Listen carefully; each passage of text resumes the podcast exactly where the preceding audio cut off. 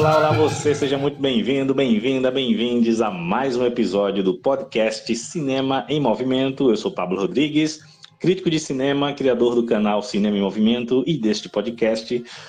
E hoje é um dia muito especial porque hoje vamos comemorar o centenário de um dos grandes cineastas da história do cinema. Sim, hoje é dia de falar sobre o cineasta maldito. Vamos falar sobre Pier Paolo Pasolini, um dos grandes cineastas italianos da história e um dos grandes cineastas de todos os tempos. Né? E para fazer esta homenagem né, aos 100 anos de nascimento né, deste grande nome do cinema, hoje eu estou aqui novamente com a nossa equipe maravilhosa do Cinema em Movimento, né, com ele, diretamente de Itaguaí, no Rio de Janeiro, o nosso corvo marxista, Felipe de Souza. Olá, olá. É uma honra falar do Pasolini, dos 100 anos de Pasolini, porque, né, cara, para mim Pasolini é o famoso artista completo, né? É aquela, a, aquela, aquele artista ao qual você não tem como sair indiferente de sua obra. De alguma forma ele vai te tocar, seja para o bem ou para o mal. E diretamente de Maceió, Alagoas, ela, a nossa feiticeira do amor, Viviane Monteiro. Olá, gente, é bom estar de volta hoje para falar especialmente de um dos diretores mais polêmicos, né, mais controverso, mais, mas também muito, muito talentoso, né, e é isso, vamos conversar um pouco sobre Pasolini e sua obra é, inesquecível, né, para o cinema.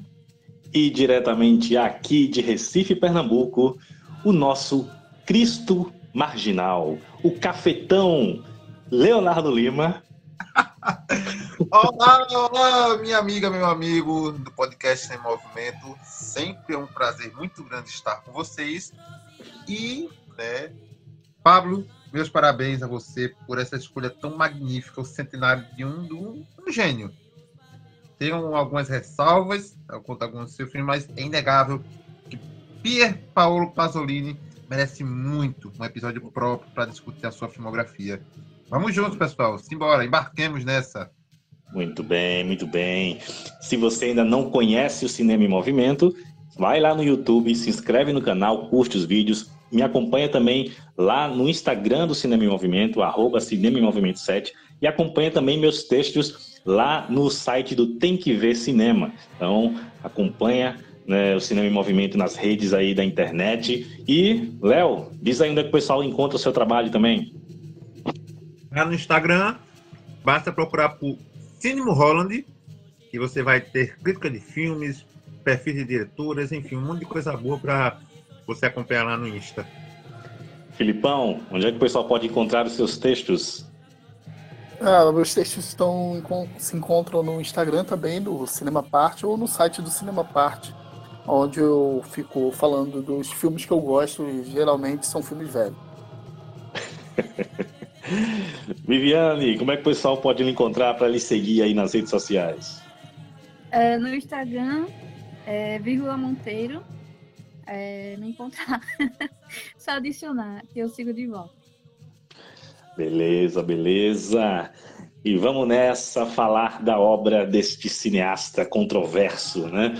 Vamos hoje falar de Pier Paolo Pasolini, né? E como diria o grande mestre Pasolini, né? Escandalizar é um direito e escandalizar-se é um prazer. Tá começando mais um episódio do podcast Cinema em Movimento.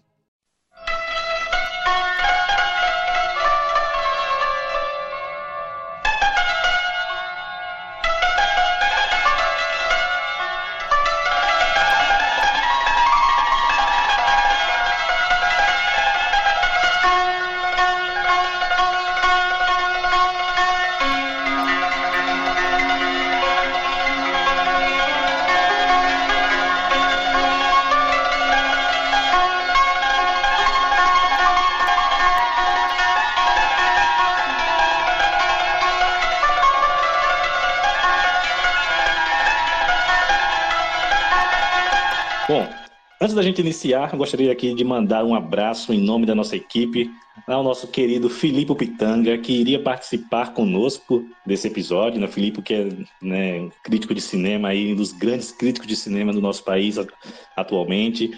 E o Filipe estava programado para vir gravar com a gente, mas por conta de imprevistos pessoais, infelizmente não foi possível. Mas em breve né, ele estará conosco aqui. Então, um abraço nosso aí para o nosso querido Filipe.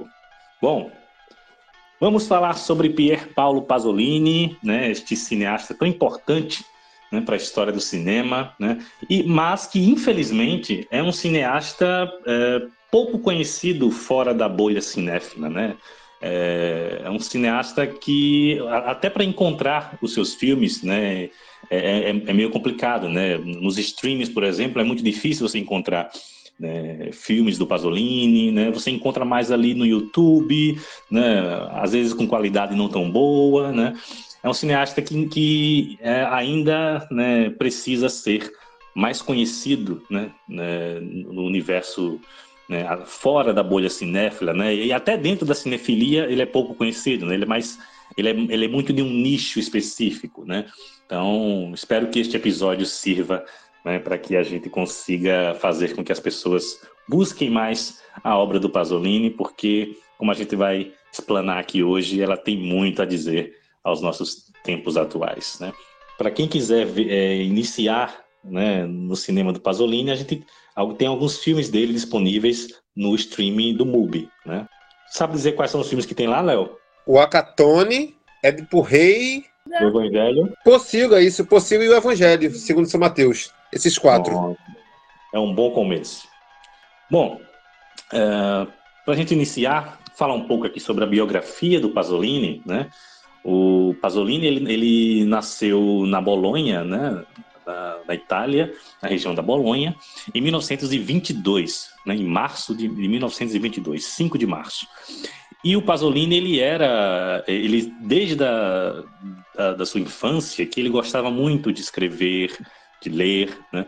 É, ele era filho de, de pai militar né? e de mãe. A mãe dele, se não me engano, era professora. O pai dele, inclusive, era um militar apoiador do fascismo, né? o fascismo é, italiano, e do nazismo também. É, e o pai dele era muito rígido, né? Ele tinha muito essa coisa fascista, né? O, o irmão do Pasolini, inclusive, lutou né, ao, é, pelo exército fascista durante a Segunda Guerra Mundial e foi morto por uma guerrilha comunista, né? É, o que é irônico porque o Pasolini é, anos depois iria é, se aproximar né, do, das ideias marxistas e iria fazer parte do Partido Comunista Italiano e, se, se, é, iria se tornar um comunista, né? É, é, é interessante observar do que o o pai do Pasolini, do Pasolini era, é, é, era um militar fascista, o irmão do Pasolini foi um militar fascista, né? foi é, morto por, pela resistência comunista, e ainda assim Pasolini ser membro do Partido Comunista Italiano, ser um, um membro ativo com, com, mesmo depois que ele sai do partido, ele continua sendo é, comunista e mantém convicções nas suas ideias. Então mostra que, que ainda há esperança, porque mesmo de um ambiente tão poluído com, com, ideias, com ideais de extrema-direita, ainda tivemos a honra de ter uma figura como Pasolini surgindo desse meio. Isso, isso. É, e é interessante porque o, digamos assim, que a, a, a válvula de escape desse meio né, tão poluído ideologicamente que o Pasolini vivia era a sua mãe, né? A sua mãe é onde ele encontrava esse refúgio, né? Uh, então ele, ele acabou desenvolvendo uma relação muito muito forte, muito próxima com a, com a sua mãe. Ele praticamente idolatrava a mãe dele. Inclusive ela participa de alguns filmes dele, né? Sim, a, a mãe outra... dele era, era professora no ensino fundamental, então ela tá ali, é, acho que esse meio acadêmico, né, de, de da, da, da área da educação, acho que serviu muito para abrir a mente, né? E não ficar presa a, a essas ideologias uhum. Né. O, o, Pasolini, ele, antes, de, antes de qualquer coisa, ele era um pensador, um intelectual de seu tempo. Antes dele se, se tornar cineasta, ele já era uma figura conhecida na Itália, pelos seus trabalhos intelectuais, pelos livros que ele escrevia. Como o Felipe falou, é um artista completo, né? É, então, Pasolini manifestou seus pensamentos né, e a sua militância, né? É, diver, de diversas formas, né? Não, e, e, é interessante também imaginar que, além de, disso que o Felipe falou, de o Pasolini ele não, diga, marca, é, guardar rancor é, com os comunistas, né? É, por ter matado o irmão dele, é, ele ainda ele não, não era, na época que assumiu ser comunista, né, ele não era um intelectual orgânico. A primeira declaração do Pasolini a favor do comunismo foi num jornal italiano chamado Libertar, em 1947. Né, e ele não, não ainda participava politicamente né, do, do Partido Comunista Italiano, ele declarou, em nossa, abre aspas, em nossa opinião, pensamos que, atualmente, só o comunismo é capaz de fornecer uma nova cultura. Então, a partir depois disso, que ele, é, é ele entra oficialmente no Partido Comunista Italiano. Então, essa trajetória, do, essa trajetória política do Pasolini, ela é bem diferenciada, né? Dentro do, do, do contexto da Itália daquela época. E é importante a gente, ao, ao, falar disso, a gente lembrar qual era esse contexto da Itália, né? A gente estava ali num contexto né, pós, pós Segunda Guerra Mundial, né? A Itália estava devastada, né? É, inclusive, como é possível ver nos filmes da época do neorrealismo italiano, né? A Itália estava acabada depois da guerra, né? É, mas as ideias fascistas, né, do Mussolini, né, elas ainda estavam fortes. Né? Então o Pasolini vem desse meio, né? Desse, dessa, dessa onda fascista, né? Que é muito semelhante a, a, que a gente está vendo hoje, né? E mesmo assim ele consegue né, ir para, para esse outro lado, né? Ter uma outra visão de mundo, né? É, e também o Pasolini, talvez, talvez também pelo fato dele ser uma, uma, pessoa também que não se encaixava naquela, naquele contexto fascista, né? Porque o Pasolini é, numa época de extremo conservadorismo, o Pasolini é, ele era homossexual e homossexual assumido, né? Então já era uma ousadia dele nessa época, né? É, assumir essa homossexualidade num contexto muito conservador, como era o contexto da Itália dos anos 40, né? um contexto não só marcado pelo fascismo, mas também pela religiosidade intensa né? que, faz, que fazia e faz parte da, da sociedade italiana. Né? É, religiosidade essa, católica, né, que na é, a época apoiou o fascismo italiano, né? Então, as, a, a repressão né, dos moralismos daquela sociedade é, eram muito fortes. E mesmo assim, o Pasolini já se coloca é, ousadamente né, ao assumir a sua sexualidade já naquela época. Né? Inclusive, isso gerou, já, já, já começou a gerar problemas para ele ali. Né? Acho que foi em 1948 ou foi 49 né, que ele foi julgado, né? Ele foi julgado por é, corrupção de menores, né? É, por ter sido acusado de estar, de estar tendo relações com um jovem, né? É, inclusive foi isso que fez com que ele fosse expulso do Partido Comunista. Né? É, mas foi uma história bem, bem complicada, né? E, inclusive ele foi inocentado por falta de provas, né? Então foi uma situação, foi, digamos assim, o primeiro escândalo envolvendo o Pasolini. Né? Essa notícia do, do escândalo que o, fez até o Pasolini ser expulso do Partido Comunista, ela costuma ser dada em algumas notas de, sobre o Pasolini. Só, só que a, a, segunda parte, a parte ao qual ele foi inocentado por falta de provas, não costuma ser noticiada. É importante você trazer isso, né? Porque acusar é muito fácil, né? E sem contar que tem que ver o contexto da época, né? Eu vejo até pessoas falando, ah, ele foi expulso dentro do próprio Partido Comunista. É, mas isso não quer dizer que um Partido Comunista não carrega um certo conservadorismo também, né? É, o Partido Comunista é progressista em muitas questões, mas ele também é fruto do seu tempo, né? Como já diria até o Mao Tse Tung, né? Tem que tirar o lado de direita dentro do próprio comunismo. É uma revolução dentro da revolução. Né?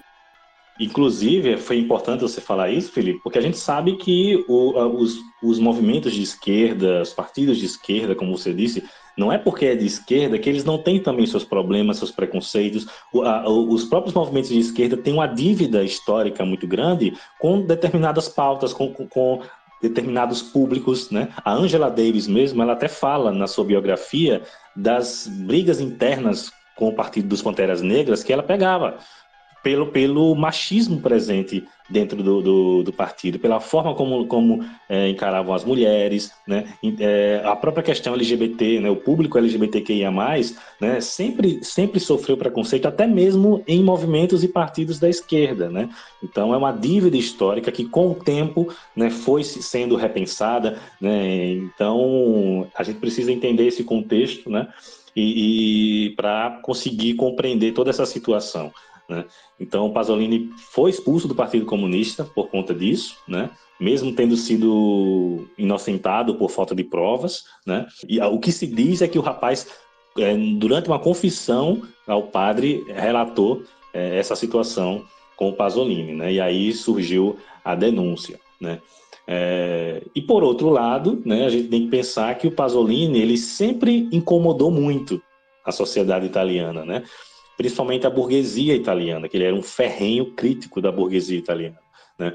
Então, as suas ideias, e não só as suas ideias, mas as suas posturas né, políticas sempre incomodaram muito, e isso vai é, se tornar algo que vai gerar vários problemas para ele ao longo do tempo, né, culminando né, é, ao final de sua vida, como a gente vai pontuar ainda, né? E, e, certamente o fato dele, dele ser um homossexual assumido, isso incomodava muita gente dentro do próprio Partido Comunista Italiano, né, Pablo? Da, a, a heteronormatividade presente dentro das instituições italianas da época, incluindo o, partido, o PCI, isso aí certamente fazia com que muitas pessoas entronchassem a cara para ele e quisessem a qualquer momento tirar ele do partido, sabe? Achar, não, isso não é uma boa, não, esse cara é gay, não quero aqui, não, sabe? Para praticar o movimento, o partido. Uhum. E, Léo, não só isso, cara, é, é o conteúdo da obra do, do, do Pasolini, né? Que vem desde os seus poemas, seus livros, né? Ele sempre se interessou por um grupo marginalizado da sociedade, né? Ele se interessava mais por lupe proletariado do que pelo próprio proletariado na sua obra. Isso, perfeito, perfeito. É, isso escandalizava muita gente, né? Porque até os, os romances que ele escreveu né, sempre eram protagonizados por esse grupo, né, que ele chamava dos subproletariados, né, os, as prostitutas, os cafetões, os marginais, né. A forma do Pasolini, a visão de mundo dele, a visão política de mundo, era muito radical, né. Para hoje ainda é radical. Ele, ele era controverso em todas as áreas, né, porque ele era também declaradamente ateu. Então, setores da, da religião, setores da igreja, é, também tinha é, essa desavença com ele porque tanto nas obras dele, né, que ele ficou conhecido, como você relatou no início, no mundo das artes, de início pela, pela literatura, né, pelo escrito de livros, de poesias, ensaios, e ele tinha ganhado alguns prêmios com alguns livros dele. Então ele já era um escritor conhecido.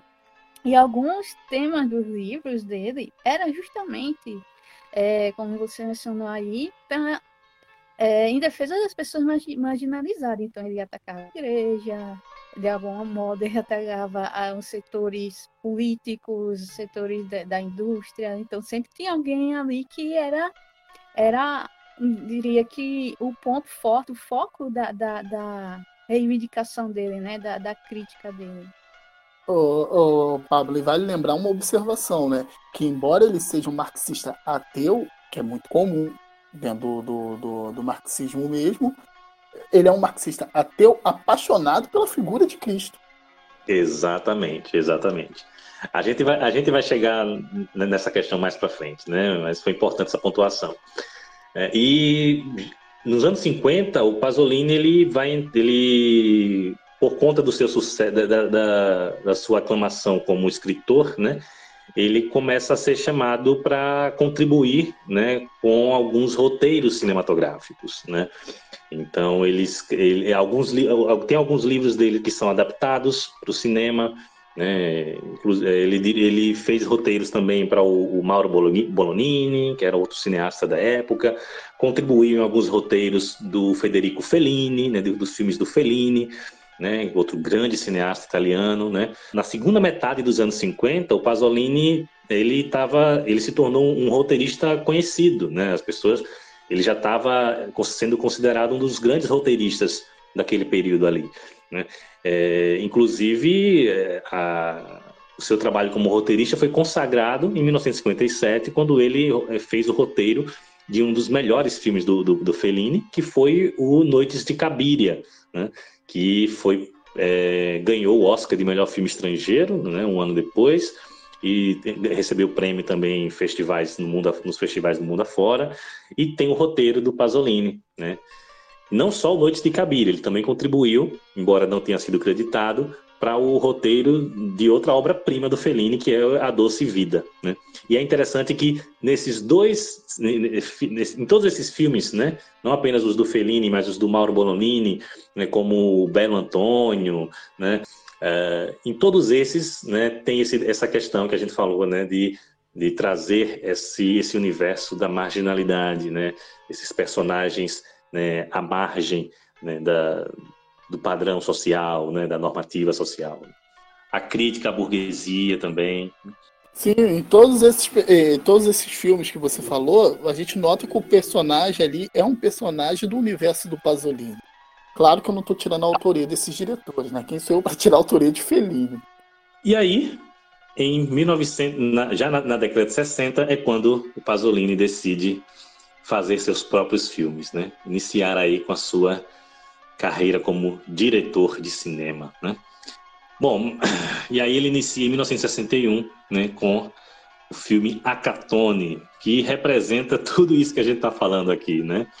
O que é que vocês identificam, gente? Assim, antes da gente entrar nos comentários sobre a filmografia do Pasolini, né? O que é que vocês identificam de características marcantes né, na, na obra pasoliniana. Além dessa questão que a gente já falou, né, de, desse olhar voltado para o universo marginal, né, o que, o que, que é que vocês identificam assim de, de, de importante, de marcante né, nos filmes do Pasolini?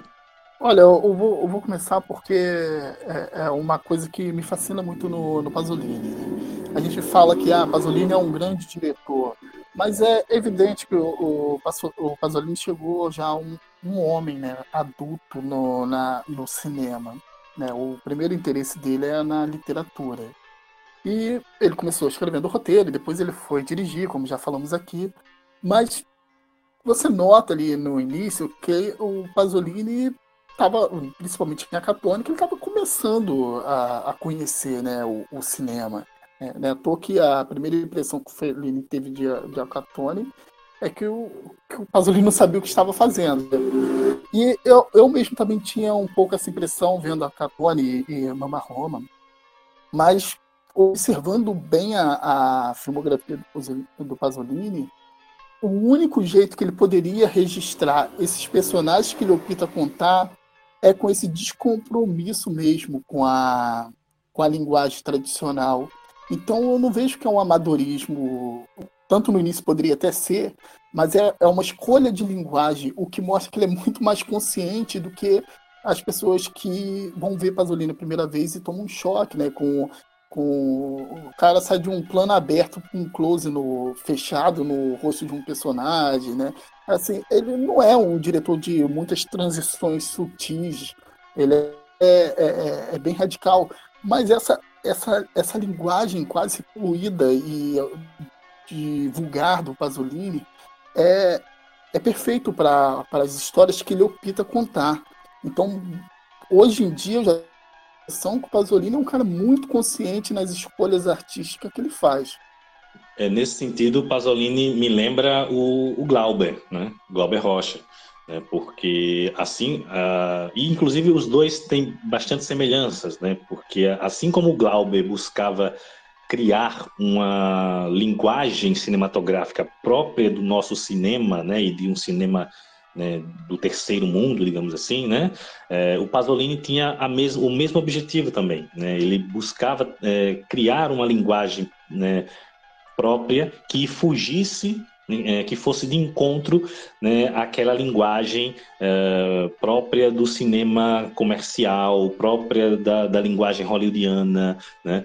É, então, ele buscava uma linguagem é, específica né, que pudesse trazer toda essa visão de mundo que ele tinha, né, fugir do fetichismo, né, e então nesse sentido eu vejo essas semelhanças entre ele e o cinema do Glauber também. Então eu é, concordo com você, Felipe, né, que é, não é uma coisa aleatória, não é uma coisa de um amadorismo, né? Uh, você percebe que uh, o Pasolini está muito consciente do que ele está fazendo, né? Embora nos primeiros filmes, né, haja uma ou outra uma outra questãozinha ali, né, que, que você percebe que ele estava testando né, algumas coisas, né? Mas é sim um cineasta muito consciente, né? Uma, uma coisa que está muito, uma coisa tá muito presente nos, nos filmes do Pasolini é a Itália, né? E a Itália não não pelo idioma em si, né, que, que assim já já pega muito o público, né, o, o idioma italiano, mas assim os personagens que o Pasolini traz à tela, eles têm muito do jeito italiano, mesmo aqueles que ele vai buscar dentro das, das adaptações das peças gregas e, e em contextos totalmente, digamos, é, não italianos, como os da trilogia da vida, né? O, o, eu não vou nem falar nem do, do, do Decameron, que se passa na Itália, mas o, os contos de Canterbury, As Mil e Uma Noites, é muito italiano, mesmo não sendo se passando na Itália. Sim, sim, sim. E, e eu gosto muito, né, de, de uma de, de como o Pasolini traz a questão da subversão, né? Os seus filmes são muito subversivos, são muito é, fora do padrão, né? Ele sempre está provocando, ele sempre está trazendo é, e, e, provocando, principalmente nos primeiros filmes, com realidades uh, que fazem parte ali daquela sociedade italiana, né? Mas que muitas vezes são negligenciadas, muitas vezes não são trazidas para a tela do cinema, né? E o Pasolini joga a câmera dele para esse universo controverso, polêmico, né? subversivo, né? É, que, que não está dentro das, das normativas sociais, né? É, já de início, né? Em Acatone mesmo a gente tem isso, né? Um personagem, né? Que vai lembrar. Inclusive, é, é interessante que esses personagens do Pasolini é, vão lembrar muito o que a gente vai ver, por exemplo, na nova Hollywood, né?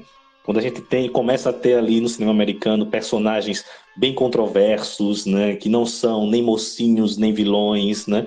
né é, o Pasolini já estava trazendo isso ali na década de 60, né? o Acatone mesmo é um cafetão, né? O cara é um, café, um cara é um, é, é, é um escroto, né? Mas é um personagem fascinante ao mesmo tempo, né? Então ele, ele, ele consegue trazer uma é, essa realidade controversa de uma forma muito interessante, conseguindo extrair beleza disso, né? conseguindo né, fazer a gente se aproximar dessa realidade né, de uma forma muito provocativa e muito interessante. Uhum. Isso é o que diferencia ele de outros diretores, né, da, contemporâneos dele. Tanto que é, o cinema dele foi caracterizado como um cinema pós-neorrealista, pós-realismo italiano.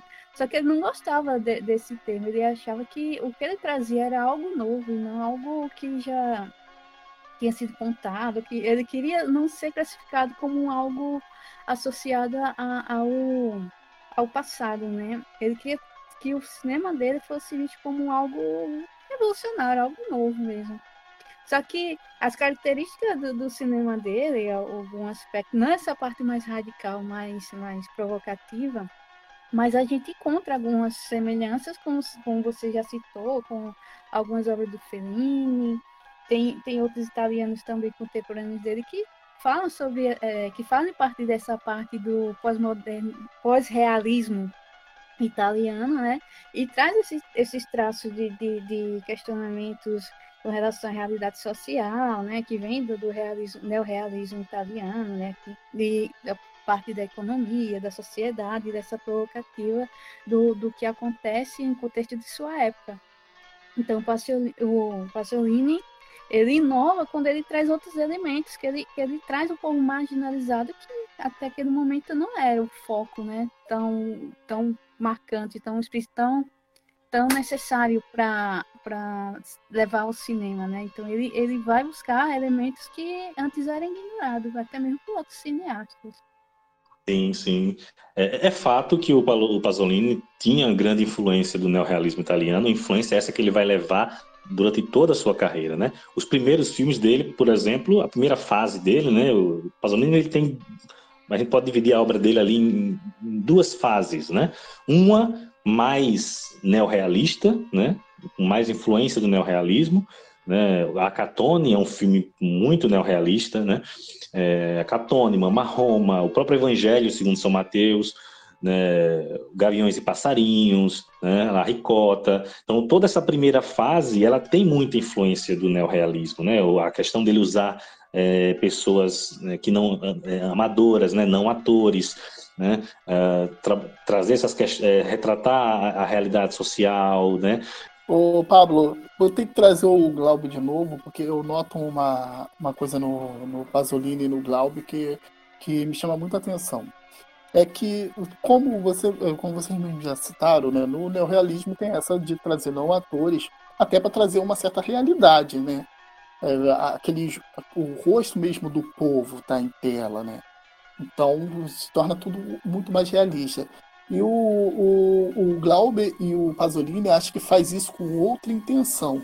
Porque o, o, quando a gente pega lá o Vidas Secas do Nelson Pereira dos Santos, que é um filme também neorrealista brasileiro, é, você, você percebe a, a, a, o realismo que ele também quer chegar na expressão do povo. Mas o Glauber e o Pasolini, ele, ele não quer uma atuação que, que passe esse realismo. Por mais que ele está retratando o real, por mais que ele pegue aquelas pessoas, ele, ele, eles gostam de brincar com a artificialidade da própria atuação. Né? Então, isso eu acho uma característica diferente de, desses dois. Nenhum filme do Pasolini a gente vai dizer que, que é uma atuação é, é, é realista mesmo. Né? Por mais que depois ele vai incluindo novas camadas dessas atuações ali em Salô, possível e tal, é, é, mas nesse início de, de, de carreira mesmo, ele, ele, ele, sabe lidar muito bem com essa artificialidade, mesmo que ele esteja representando uma situação real. Felipe está certíssimo.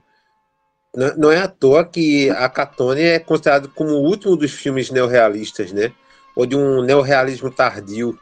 Quanto justamente desse, disso que o Felipe está falando. É tipo, você percebe essa pegada mais re, re, é, real, realista, né? assim como o neorrealismo, mas você também não deixa de notar essa encenação, digamos ali, que está sendo levada a efeito pelos, pelos atores não profissionais do, do filme.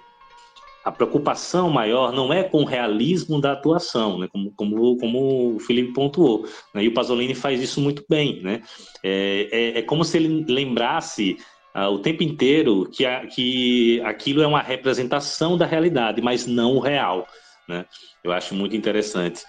E uma outra questão que aproxima ele do Glauber é a questão do elemento barroco, né? muito presente na, na, obra dele, né? Que o Glauber também, também gostava de utilizar, né? Então o Pasolini gostava muito de trazer os elementos do passado, principalmente a linguagem, que ele era inclusive um estudioso da linguagem, é, ele, ele, durante a sua época de militante, ele, ele, ele se envolveu, por exemplo, com algumas pautas que defendiam a preservação, por exemplo, da, dos dialetos né, dali da, da Itália que estavam se perdendo naquela época, né, por conta de toda a modernização daquela sociedade. Né?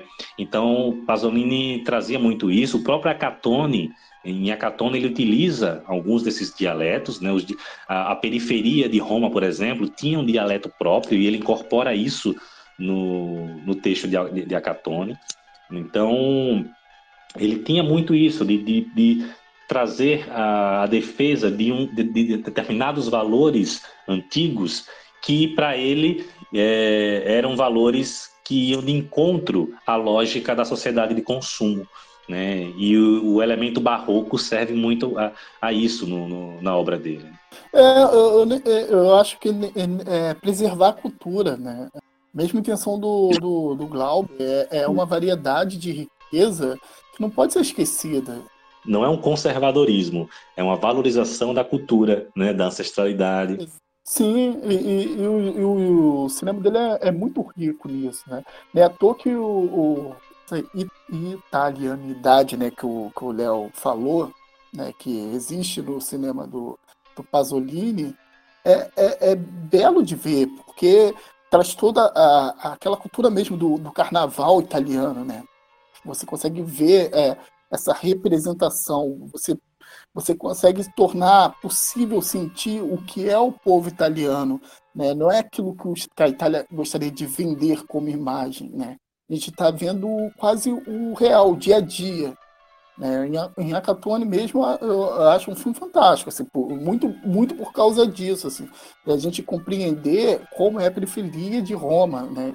então, é, quando a gente consegue compreender a periferia de um local, é porque a gente compreendeu o local realmente, não apenas a imagem que ele quer vender para os turistas. Exatamente. É, ele chamava a periferia, né, de bogatas, né? E ele, ele dizia que as periferias, as bogatas, era onde começava o, o terceiro mundo. E porque ele comparava as periferias da, da, da, Itália com as periferias de outros, outros países, como, como da África, da América Latina, da Ásia, porque era ali que começava a, realmente a, a sociedade, é ali na, na periferia. Essa imagética da periferia presente nos filmes do Pasolini, já, você já nota ali no Noite de Cabiria. Eu, eu fui rever ante, anteontem o, o Noite de Cabiria e, caramba, notei, assim, parecia que o, tinha planos que o Pasolini copiou e colou no, no Acatone e no Mama Roma. De, naquele contexto de, de do, da, até mesmo dos bairros da periferia italiana, né, de Roma, sobretudo, construção, é, obras para todo canto, os prédios subindo, sabe, meio é, aos prédios subindo meio ao, ao, ao, campo, ao fundo, sabe? Então é, é, impressionante como ele consegue captar com a câmera dele, né? conseguiu, conseguiu captar esse processo de transformação nas, na periferia das grandes cidades italianas, né? Sobretudo de Roma, como eu falei.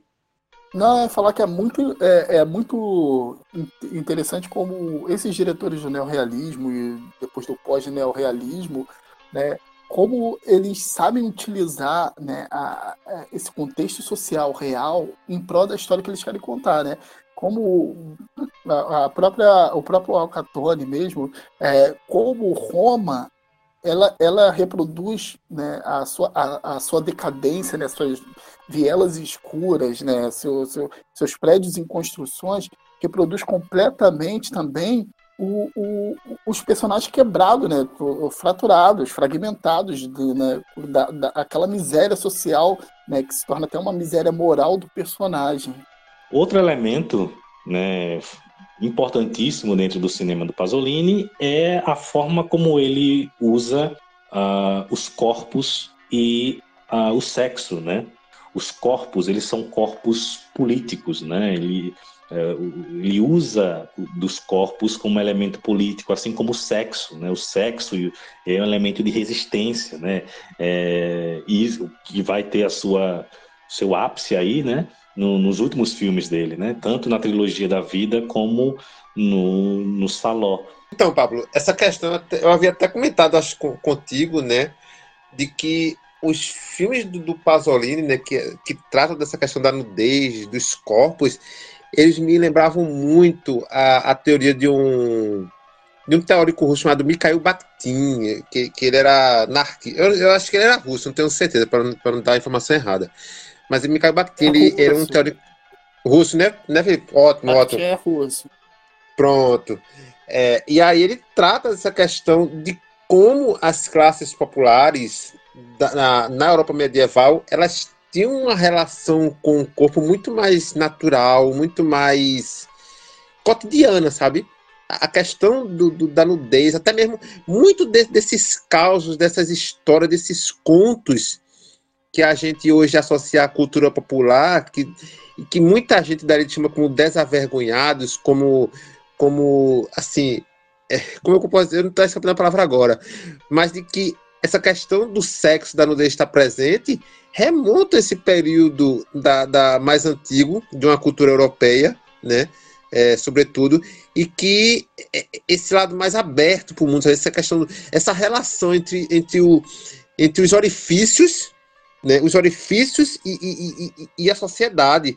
Então isso se faz muito presente do, do, do Pasolini, que me remete muito à teoria do, do Bakhtin, quando vai falar da, da, da questão da cultura popular na Idade Média Europeia. É, o, o do Pasolini ele defendia que, que a, a, as elites, a burguesia, né, elas têm o prazer no, no poder, né? O, o, a realização do prazer né, deles, o gozo, é no poder. Né? Só que isso é um, é um prazer é, fetichista. Então, a classe trabalhadora, a única coisa que, tinha, que tem, por não ter o poder, a única coisa que resta são seus corpos. Né? É, então, o sexo para o proletário, né, segundo Pasolini, era algo muito mais livre, era algo né, muito mais prazeroso. Né? Então, ele vai trazer muito isso na sua filmografia. Né? E um outro elemento também que é recorrente na filmografia pasoliniana é, é, e aí remonta ao que o Felipe falou lá atrás, é o uso da figura do Cristo. Né? Pasolini, apesar de ateu, como o Felipe disse, mas ele era um admirador da figura de Cristo. Ele dizia que ele sentia uma atração irracional pelo Cristo. Né? É, era uma figura que né, chamava muito a atenção dele, né, que despertava muito o interesse do Pasolini, e ele transforma o Cristo em uma espécie de arquétipo dentro da sua obra, né, é, porque ele vai adaptar o Evangelho de Mateus ali, né, o Evangelho segundo São Mateus, mas desde o início ele traz é, personagens né, que são é, uma espécie de arquétipo do Cristo, né, só que ele faz algo que eu acho genial, que ele leva o Cristo para o universo marginal da sociedade. Ele marginaliza o Cristo. Né? Ele, ele faz aquilo que ele defendia né, com relação à defesa do, do, do resgate do sagrado, né, que a sociedade capitalista é, levou embora. Né?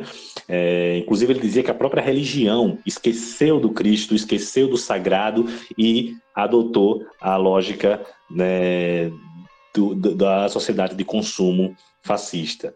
É, então, ele, ele, o que o Pasolini faz é sacralizar uh, o universo marginal da sociedade, né? sacralizar aquela, o, o, povo, a periferia, né?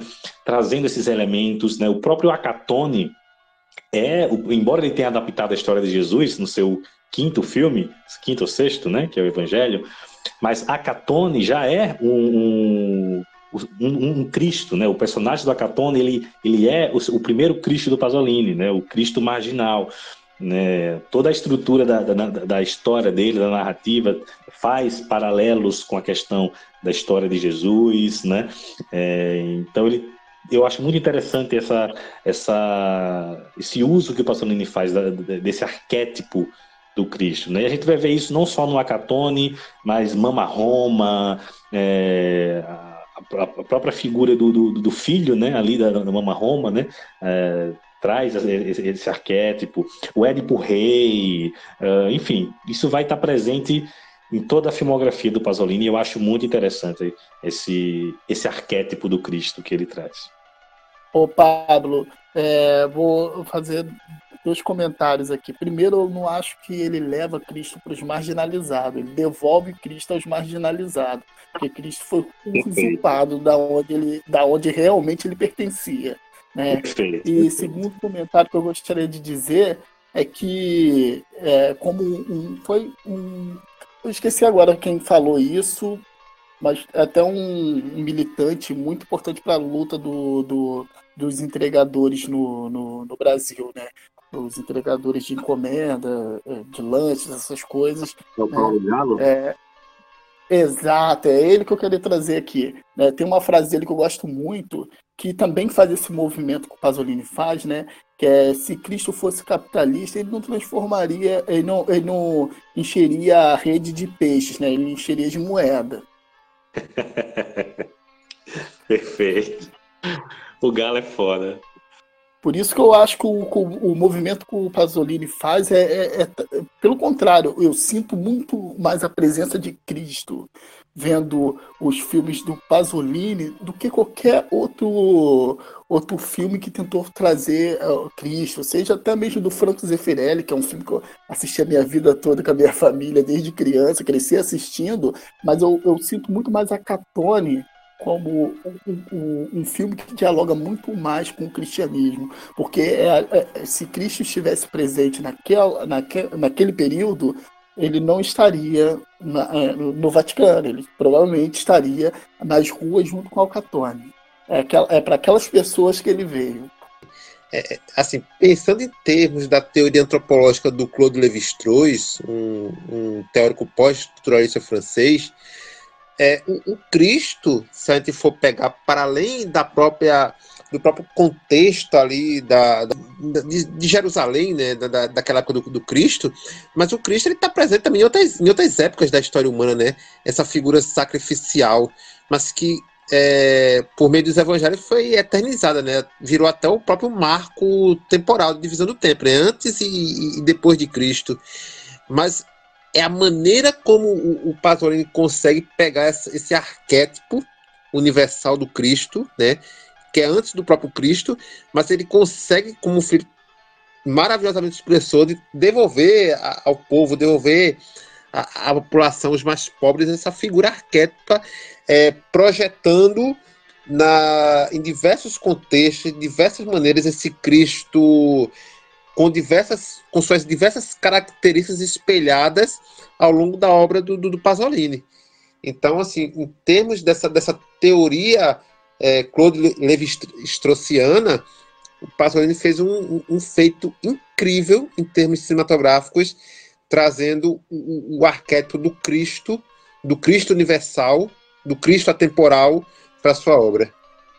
Pasolini passou 15 anos atuando como cineasta de 1961 a 1975, até ser brutalmente assassinado né, em 1975, é, meses antes da estreia do seu último filme, que foi Saló, né, ou Os 120 Dias de Sodoma, né, que foi um assassinato que até hoje é envolto em mistério, né, até hoje levanta questões, suspeitas, né, na época, né, é, quem foi uh, preso como assassino dele foi um garoto de programa de, de 17 anos, né, que foi o acusado. Né? O corpo do Pasolini foi encontrado numa praia lá né, em Roma, estava totalmente desfigurado, porque ele foi espancado até a morte e foi atropelado várias vezes pelo seu próprio carro. E na época, né, o acusado foi é, esse garoto, né, que foi preso, né, e passou algum tempo na, na prisão, mas depois, é, de, depois de, de, de, alguns anos né, foi, foi liberto. Né? É, e é interessante porque o Pasolini vinha acumulando muitos inimigos políticos naquela época. Ele, não só com seus filmes, né, que vinham sendo censurados em vários países, né, ele recebeu vários processos né, por atentado ao pudor, né, e as suas críticas políticas né, atingiam muita gente grande, né, os seus textos, né, Inclusive, para quem quiser, foi lançado recentemente aqui no Brasil o livro Escritos Corsários, que foi o último livro escrito pelo Pasolini, né, reunindo textos que ele escreveu ali em, em, na primeira metade da década de 70, né, inclusive textos onde ele fala, onde ele já antecipa né, a questão do neocapitalismo, né, que a gente pode até relacionar hoje com o neoliberalismo, né, a questão do fascismo também, texto bem interessante. E então, então Pasolini na época estava com muitos inimigos, né? Então é, esse assassinato, desde de, de, de, que ele aconteceu, que ele levanta suspeitas de ter sido um crime político. Né? O próprio o próprio acusado do assassinato, ele disse, né, depois de anos, né, quando ele saiu da prisão, ele disse que ele foi pago na época para dizer que foi ele que matou né? Ele que ele revelou isso, né? Se é verdade ou não, é, vai ser difícil a gente saber, né? Mas o fato é que ele revelou que ele foi pago para é, assumir a culpa. E a própria a própria, a própria autópsia na época revelou que ele foi espancado e provavelmente não por é, e demonstra que ele deve ter sido espancado por mais de uma pessoa, né? Então é um crime que foi brutal, né? E até hoje né, é um crime misterioso aí, né? Infelizmente esse grande cineasta teve esse fim triste, né? Não, é, eu estava dizendo que as pessoas tratam como ah, existe é, conspirações, ou, grupos levantam isso, outros falam aquilo, mas é, é importante pegar fatos, né? O, o Pino Pelosi, ele era um garoto, né? Ele é menor de idade na, na época e não é alguém com, com muito corpo, né? Eu sei que o Pasolini também era um, um homem baixo, magro e tal, mas o Pelosi não teria como ter feito sozinho o, o que aconteceu com o Pasolini. Sem contar que o, o próprio Pablo falou, né? O carro passou provavelmente em cima do Pasolini duas vezes, não pode ter sido só uma. E no, no, no, no testemunho do, do Pelosi, a primeira vez, ele diz que passou sem querer por cima, né? E isso indicaria uma vez só. Tu não passa sem querer duas ou três vezes em cima de ninguém. Não faz sentido. Né? É, ele, ele, sozinho não teria como ter deixado o corpo do Pasolini nesse estado, mesmo atropelando sem querer. Eu, tudo indica que, que, não teria como ser o, o Pelosi sozinho, entendeu? Não que o Pelosi não tenha participado, isso é quase inegável, mas sozinho não tem como. E ele só assumiu isso por ser menor de idade, sabia que a pena seria menor, sairia mais cedo. E como o Pablo já falou, é, o Pasolini fez muitos inimigos na vida, né? E aquela região onde ele foi assassinado já frequentava muito grupos neonazistas. Tinha gente que já manjava que o, que o Pasolini passava por ali algumas vezes, né? Sem contar que ele morreu na, na, na beira da praia ali, onde ele já tinha gravado antes. Então, até o povo da, em volta, os moradores, já conheciam o Pasolini. Em Ostia. Isso, uma praia de Ostia. E, e, essa, e essa versão aí do digamos que, que só responsabiliza o, o Pelosi pelo assassinato do Pasolini, ela, assim, infelizmente, infelizmente digo isso, ela é reproduzida pelo filme do Abel Ferrara, né?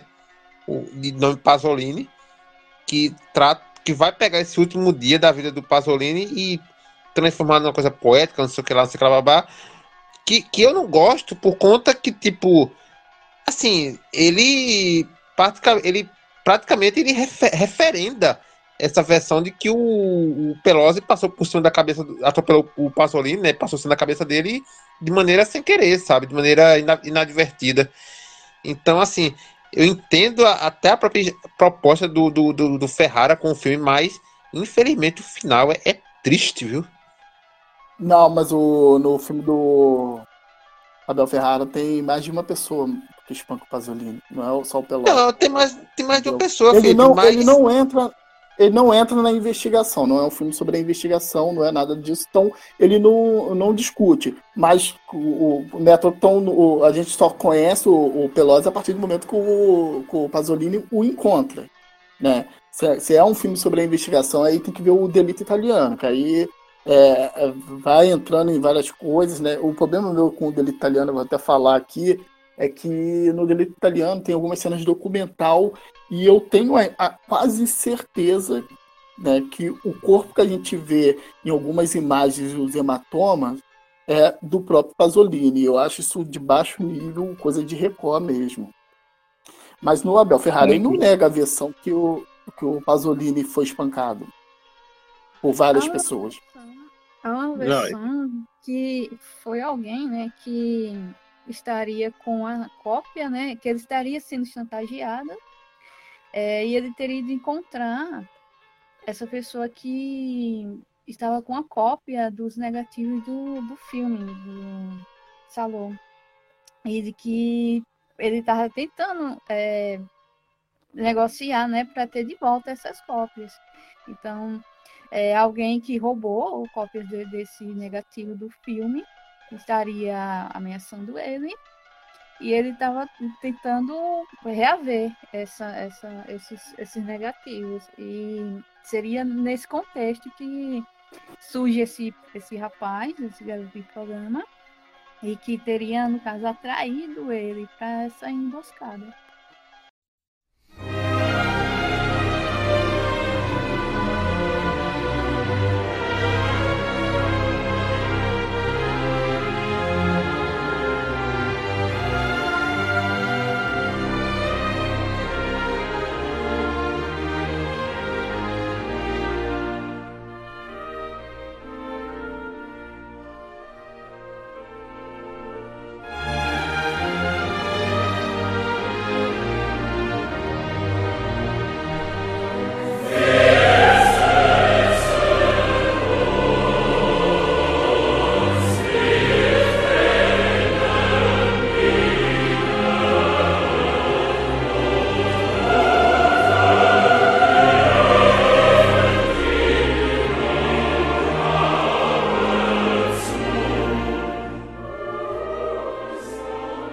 Depois de falar aí sobre quem é né, Pasolini e as características de sua obra, vamos agora comentar a filmografia, né, que o Pasolini ele é um diretor de uma filmografia relativamente curta, mas ao mesmo tempo nem tanto para o pouco tempo de atuação que ele teve ali como cineasta, né? Foram 15 anos, né, como cineasta de 1961 a 1975, né, quando ele foi assassinado. E ao todo, se não me engano, ele tem 23 por aí, 23 filmes, eu acho, 22 a 23 filmes, contando com curtas, médias e longas metragens, né? É, e como eu falei, né, é, a filmografia do Pasolini ela tem, ela pode se dividir ali em duas fases, né? Uma mais influenciada ali pelo neorrealismo, né, que vai ali do de Acatone até Gaviões e Passarinhos, né? E outra que é a fase mais, mais é, clássica, mais barroca né, do Pasolini, que é quando ele traz, ele começa a, a, a, a um cinema mais de poesia, né? É, e um cinema que vai trazer muitas adaptações de obras clássicas. Né? Inclusive, tem uma característica que a gente esqueceu de falar. Né? A gente falou que o Pasolini ele buscava né, trazer um novo tipo de cinema, né? É, e esse tipo de cinema que ele tentava criar era um cinema que ele chamou do cinema de poesia, né? É, onde ele buscava um cinema que não fosse um retrato da realidade, mas uma alegoria da realidade, né? assim como é a poesia né? E ele tentou trazer isso, inclusive ele escreveu um, um texto falando sobre essa defesa dele de um cinema de poesia, ali na metade dos anos 60. É, embora ele tenha é, ido de encontro a esse próprio texto dele depois, né, né, com algumas questões, mas ele trazia muito essa, essa busca de um cinema de poesia, né, e que vai se tornar algo mais forte na segunda fase da sua filmografia. Né. Já começa um pouco ali em Gaviões e Passarinhos, que é um filme bem alegórico, né? Mas dali por diante ele vem focando mais nessa questão da, dos simbolismos, da alegoria, né? Trazer um cinema mais poético, né? E aí Pasolini estreia na direção em 1961 com o longa Acatone, que aqui no Brasil recebeu o subtítulo horrível de Desajuste Social, né? A Catone Desajuste Social, que está disponível no MUBI, né? Que vou dizer para vocês, né?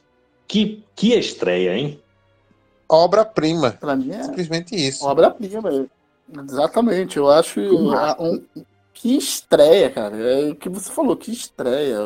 Pô, e, e, e, ali ele fez parceria para a vida, né? Que ali ele já fez parceria com o montador, com, com o fotógrafo, com o ator, o, o Frank Tite, ele repete outras parcerias com, com Pasolini. Dante Ferretti. Dante Ferretti. Isso. Vai, vai fazer os cenários para ele sempre. Uhum.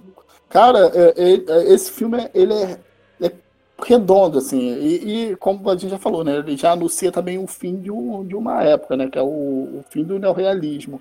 Mas ainda tem muitas características do, do neorrealismo. Acho o filme fantástico. Acho uma puta direção do, do, do, Pasolini, como eu disse, né? A gente percebe que é alguém que ainda está descobrindo o, o que é dirigir um filme, né? Ele ainda tem algum, alguns probleminhas ali, mas não, né? nada que, que, que prejudica a compreensão do, do filme. Muito pelo contrário, ele é muito direto isso, isso a, abordagem, né? coisas até que depois o cinema do, do Pasolini vai criando, ó, ó, vai se, se, tornando um pouco mais alegórico, então ele vai perdendo esse lado direto. Acho fantástico também é, como o Pasolini ele, ele, ele consegue trazer esse seu, esse, esse seu personagem que a gente sabe que é uma pessoa que não vale nada, vamos dizer assim, né? Claro, ele não, é, tem todo um contexto para surgir um, um né? Só que em momento algum a gente perde o interesse por esse personagem. A gente quer acompanhar ele até o final, sem dar spoiler, mas a gente sente por ele. Exatamente, exatamente. O, o Akatone é um cara. Assim, a, o personagem é muito sedutor, né? É, você não consegue resistir ele, apesar da, das, suas, das suas atitudes. E eu gosto muito como o Pasolini ele incorpora essa Roma que não é a Roma de turistar, não é a Roma do turista, sabe? Não é a Roma do Coliseu, não é a Roma da Fontana de Treve, não, é a Roma da periferia, a Roma que ninguém quer ver, a Roma que todo mundo ignora, mas é a Roma que está ali, vive, pulsando, que é, é a grande realidade da cidade naquela época, lá nos anos 60, e ainda continua sendo hoje. Assim como é aqui em Recife, assim como é no Rio de Janeiro, assim como é em Maceió. É a, é, é a cidade que, que é ignorada. E, e, o Pasolini, quando traz a, a, a, sabe, essa, essa, essa periferia romana, pô, é, é show de bola. E, e, tudo de uma maneira muito natural, sabe? As locações me parece que não são muito pensadas, sabe, assim, a princípio. Mas tudo acaba se encaixando muito bem, porque o Pasolini tem esse olhar muito, muito particular para a classe operária, nem a classe operária, a classe de que não, que não era inclusive reconhecida pela, pelo Partido Comunista, pelo, pelo né, da matéria marxista, que é o, o proletariado. O filme é muito bom. Para uma estreia, né? É, a versão que eu assisti estava em italiano, mas assim, eu consegui entender. Consegui entender a, a, a, a narrativa, consegui entender os dramas do, dos, dos personagens e gostei bastante do filme.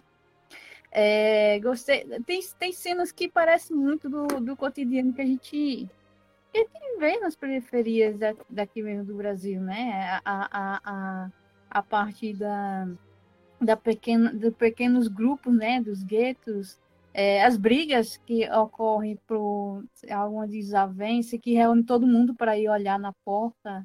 É, a, a, é, a parte que, que ele pula lá de uma ponte é se vê nas periferias, né? O jovem encontrando alguma, algum momento de lazer em algo que seja é, que traga adrenalina, mas também que seja algo que também seja algo divertido, né? Para eles ali. Então é, é um ótimo filme. E realmente a gente fica com muita raiva do, do Alcatone, mas aos poucos a gente vai vendo os dramas dele também, né? Então é um personagem que no primeiro momento não cativa, você fica com raiva por ele ser um cafetão safado. Mas aos poucos você vai se rendendo também aos dramas dele, né? As mazelas, né? Que ele, ele passa ali na, naquela periferia. Sim, e essa questão de, desse retrato, né, da periferia, é, é, onde a vida pulsa, né, na cidade, é na periferia, né? E o Pasolini consegue retratar isso muito bem, porque eu, uma coisa que eu gosto muito nele é como ele sabe utilizar a abordagem documental, né? E o fato de usar esses elementos neorrealistas, né, de usar não atores, né, e, e, ele tem uma câmera documental muito bacana, né, o Pasolini, é uma coisa que a gente precisa lembrar, o Pasolini também era um ótimo documentarista, né, ele não, ele dirigiu ótimos documentários, como a gente vai falar ainda, então ele consegue trazer esse, esse caráter documental, até mesmo nesses filmes de ficção, que trazem uma, uma uma verossimilhança, né? É, muito interessante, né? Gosto também das, das alegorias visuais e narrativas que o filme tem com a questão religiosa, né? Como eu falei antes do do Cacatone sendo esse Cristo marginal, né? Então o filme tem vários várias alegorias ali, vários simbolismos religiosos ao longo da narrativa, né? É, sem falar na crítica social que ele traz, né, sobre o trabalho, né, sobre esse, é, essa condição desse subproletariado, como o Léo falou. É um filme riquíssimo, riquíssimo, uma, uma verdadeira obra-prima, né, uma puta estreia, puta estreia, né? E mostra também que ele era um cinéfilo, porque ele estava ligado no que estava acontecendo do mundo afora, porque o final de Acatone lembra um pouco, assim, até do ponto de vista formal, o que o Godard faz em Acossado, né? Isso, exato. Por favor, né? Comparar com Acossado. Esqueci que o Léo não gosta Acossado. O, o, o filme do, do Pasolini dá uma, dá uma pisa no, no Acossado, é uma lição ao Godard. Tô ignorando, tá? Eu, tô... eu respeito Acossado, mas não gosto. Um dia falaremos disso. Bom, e depois de Acatone, né, o Pasolini, em 1962, dirige outro grande filme, que é Mama Roma, né, onde ele retorna à periferia romana, né, desta vez contando a história de uma ex-prostituta né, que luta para tentar tirar o seu filho daquela situação ali marginalizada, de miséria, e dar uma vida melhor para ele. Né? E assim, Mama Roma, que tem como grande protagonista né, a grande atriz italiana Anna Magnani, que eu gosto muito do trabalho dela, era uma puta atriz, estrela ali do neorrealismo italiano nos anos 40, né? Uh, e assim, Mama Roma é um filme tocante, assim, um filme emocionante e mais uma vez o Pasolini, né, no seu segundo longa-metragem também faz um grande filme. Grande filme. Gosto muito de Mama Roma. É, é um filme que você percebe o Pasolini experimentando ali tecnicamente, né? ele ainda está experimentando ali, encontrando o seu estilo.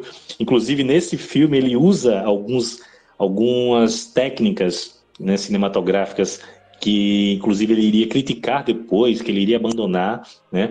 É, plano sequência, né, uns traveling shots assim, que ele não e que ele abandonar isso mais para frente, mas aqui você percebe ele usando, né? Você percebe ele testando técnicas, né? E por conta disso tem um, uma outra questão ali, uma outra falhazinha ali, mas no geral é um grande filme, né? A Ana Magnani está excelente e nesse aqui esse, esse lembra muito Cabiria, Léo, até pela própria pela própria, pelo próprio contexto da, da protagonista, né? É, e é um filme sensacional. Eu, eu adoro Mama Roma. Ah, eu também adoro. Eu, eu ouso dizer que em certos aspectos, sobretudo mais, de ordem mais técnica, ele é superior a Cabiria. A Noite de Cabiria. Eu, eu amo os planos de sequência que o Pasolini faz no filme e particularmente a maneira como ele usa desse, dessa técnica em contextos diferentes do filme. Tem um que é, acho que é no, é no primeiro ato, em que ela começa, né, Mama Roma começa a caminhar sozinha na noite da cidade, conversando com outras pessoas, e ele e o Pasolini retoma isso posteriormente é, com, a, com a personagem, mas só que ela num outro estado de espírito, sabe? E você percebe que, apesar da, da, da do paralelismo da técnica, mas a personagem ela tá mudada. É, é, é sensacional, é, é, genial que o Pasolini faz Mama Roma. É, eu acho interessante que o, é, é, esses dois planos de sequência, né? O primeiro, ela, ela tá saindo, né? Ela tá abandonando aquele ofício porque ela ia procurar outro trabalho e, e cuidar do filho, né? Que, que ela tinha ficado ausente durante anos, né? E no último, ela, é, de novo, ela tá saindo, ela é, é uma noite de despedida, porém aquela despedida foi porque ela foi forçada, né? Então por isso traz esse, esse contraste de, do, do humor, né? Da, da personagem. É. E a atuação dela é fantástica, fantástica, fantástica. E, de novo, a gente, o, o Pasolini é um diretor que eu não acho muito citado por outros diretores, ao contrário de outros grandes diretores que acabam sempre, sendo citados visualmente, né? O, a gente pode até falar que o, o, interesse do Scorsese por alguns personagens do submundo é semelhante ao, ao do Pasolini, mas não que existam citações visuais do, do Pasolini, né? Mas nesse esse filme, o Mama Roma, eu acho que a bruxa do Robert Eggs tem, tem um plano que lembra, que é o garoto, quando aquele garoto está enfermo, tendo alucinações com a bruxa, acho que lembra também o, o filho da Ana Manhã na cama, enfermo, tendo alucinações. Verdade, Felipe, verdade, lembra mesmo. Porra, verdade. E até o elemento religioso continua aqui, né? Inclusive naquela cena inicial, né, a gente vê umas, é, quase com a reprodução da, da, da Santa Ceia, né? É, então tem os elementos visuais religiosos, os simbolismos visuais religiosos também aqui, né? A, própria, a, a, própria cena final do filho, né? Ele está ali, lembra muito a, a, o, um quadro da, da crucificação, né? E a própria personagem da Mama Roma, né? Ela é como se fosse uma, uma, uma Nossa Senhora, né? Uma Maria, né? Que está ali né? lutando pelo seu filho, né? É um filme sensacional, lindo, lindo. Mas eu gostei da, da fotografia dele, eu gostei. E tem alguns momentos que eu, eu, eu tinha a sensação de estar assistindo um documentário sobre um, uma mãe de família cuidando do seu filho, mas é um ótimo filme. E aí, em 1963, Pasolini dirige o seu primeiro curta-metragem. Ele dirige A Ricota, né, que é um curta-metragem que faz parte do filme Ropogag, Relações Humanas, né, que é uma antologia de curtas, né, dirigido por diversos cineastas, né, entre eles o Roberto Rossellini, o, Godard também, né, e o Hugo Gregoretti.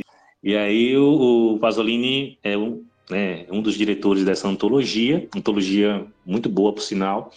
E uh, o seu curta é o A Ricota, um curta-metragem muito bacana, né, eu gosto muito, é, que conta ali a história de um, de um figurante né, de, uma, de um filme que está sendo feito sobre a paixão de Cristo, e tem um dos figurantes ali né, um, cara é, muito pobre, que está passando fome, né?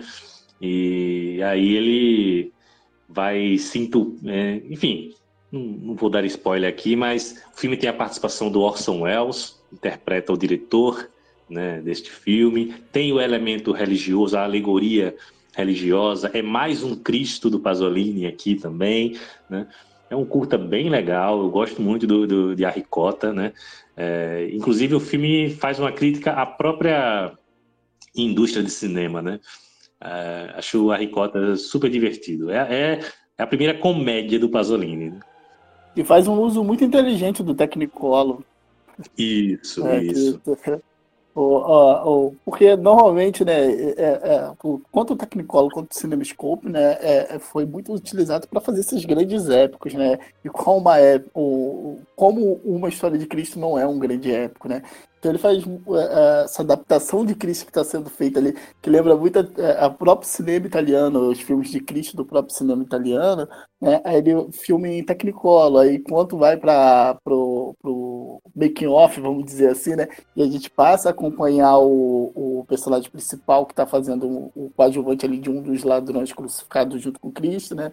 Na sua busca de tentar se alimentar, Aí volta pro preto e branco, né? E, e ele dá um passeio pela, pela aquela região, né? Mostrando uma certa miséria, né? E, e o quanto, né? Você está fazendo a história de Cristo, né? No meio, em volta de uma miséria, né? O qual, qual você tem um banquete enorme, não divide, né? O pão, né? E não só a miséria, né? Porque a hipocrisia está é, tá ali presente, né? Enquanto o pessoal está filmando a história de Cristo, tá uma bagaceira, uma orgia, uma striptease, né? Comida farta sem dividir, enfim, né? Tá é, a hipocrisia social, né? E só para quem está nos ouvindo e não sabe do que o Felipe falou, Technicolor, gente, era uma das técnicas de, de, de colorização dos filmes, tá? Eu não, eu não gostei tanto. Reconheço algumas qualidades, ali a, a presença espirituosa do Orson Welles, mas não colou, sabe? Como, como como comédia, que o filme também tenta ser, né? Uma, uma, essa comédia mais. comédia social, vamos chamar assim. Não funciona comigo, sabe? Teve horas que eu, parecia que o personagem lá do principal, figurante, era um papaléguas, uma coisa, um contexto meio desnecessário, sabe? Que é, sei lá, não, não curti. Eu, eu não cheguei a assistir ele. Eu, eu recomendo, Vivi, não só assistir o do, do Pasolini. Eu acho que o, os quatro são bem legais, assim. Eu acho um pouquinho mais fraco do, o do Godard, mas pouquinho mesmo, acho um, um, bom filme. Mas os quatro são sensacionais. O do Gregoretti no final é uma delícia, assim, é, é, é muito divertido. E, e, e, muito crítico e inteligente. É crítica de ótima qualidade, por sinal. E em 1963, né, além do, de A Ricota, o Pasolini foi convidado né, pelo, por, por, um produtor né, a dirigir um, um, um documentário né, sobre uh, o pós-guerra, né, sobre os acontecimentos né, no mundo ali, desde o pós-guerra até aquele momento, né, fazer uma análise, um balanço né, de, de tudo isso, né? Pasolini gostou da ideia e fez né, um ensaio documental, né, uh, chamado A Raiva. Só que esse produtor, ao ver o resultado né, do filme, achou que o filme estava muito tendencioso à esquerda, politicamente falando, né? Achou que o filme estava muito de esquerda e aí convidou um cartunista e jornalista é, de, de extrema direita, né, para fazer um outro, uma segunda parte, fazer um outro documentário, como que em resposta ao do Pasolini. E aí esse produtor juntou essas duas, esses dois filmes, né, formando o longa A Raiva, que reúne essas duas visões, né? Reúne o filme do Pasolini e o filme de, desse cara que é o Giovannino Guaretti, é, que era esse cara, né, de extrema direita, né? Era, era quase um, um era quase um olavista da vida, né? Se a gente fosse comparar hoje. Né? E aí o Pasolini ficou puto, né? Porque é, o cara teve a vantagem de se preparar para isso, de fazer o seu filme direcionado aquilo que as coisas que o Pasolini colocou na, na, na, sua parte, né? Então ele já fez pensando em ser uma resposta ao, ao filme do Pasolini. E o Pasolini não, não, não, é, não foi assim, né? Então foi uma desonestidade grande do, do, do produtor aí.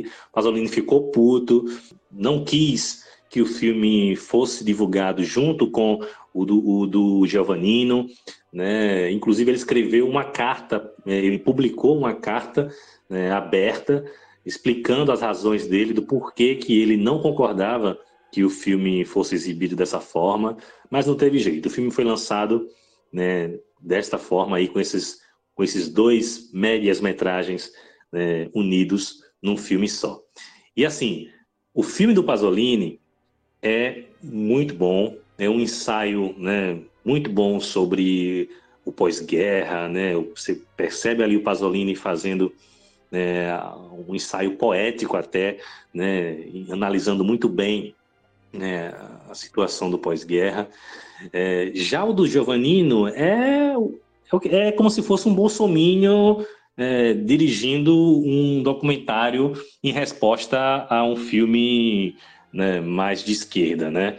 É as teorias da conspiração, né? É metendo pau no, no comunismo, né? é o, o, o de praxe que a gente espera né, desse público. E bem sensacionalista, né? É, o nível baixa legal, assim, né? Quando vai para essa segunda parte, né? Mas é complicado, é complicado, porque você sai de, de um ensaio muito bom do Pasolini para um outro que lhe dá raiva. Inclusive, não só é desonesto, mas é um, um o, o filme do, do Giovannino é um filme racista né, e assumidamente fascista.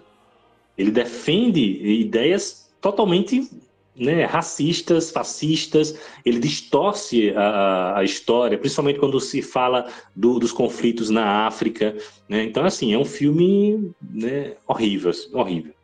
É, Não sei se o Léo ou a Vivi viu esse filme. Esse filme é pavoroso. Né? Eu, tudo que o Pablo falou é o que vai encontrar no, no filme mesmo. O Pasolini, engraçado o cara falar, ah, fez um filme muito esquerda. Cara, o, o filme do Pasolini eu nem considero um filme de, com, com muitas ideias de esquerda, embora impossível Pasolini, sendo quem é, não tivesse colocado seu, seu ideal, né? Mas o, o filme do Pasolini é uma poesia humanista. É, é, um, é um filme muito sensível, muito, muito bonito de assistir.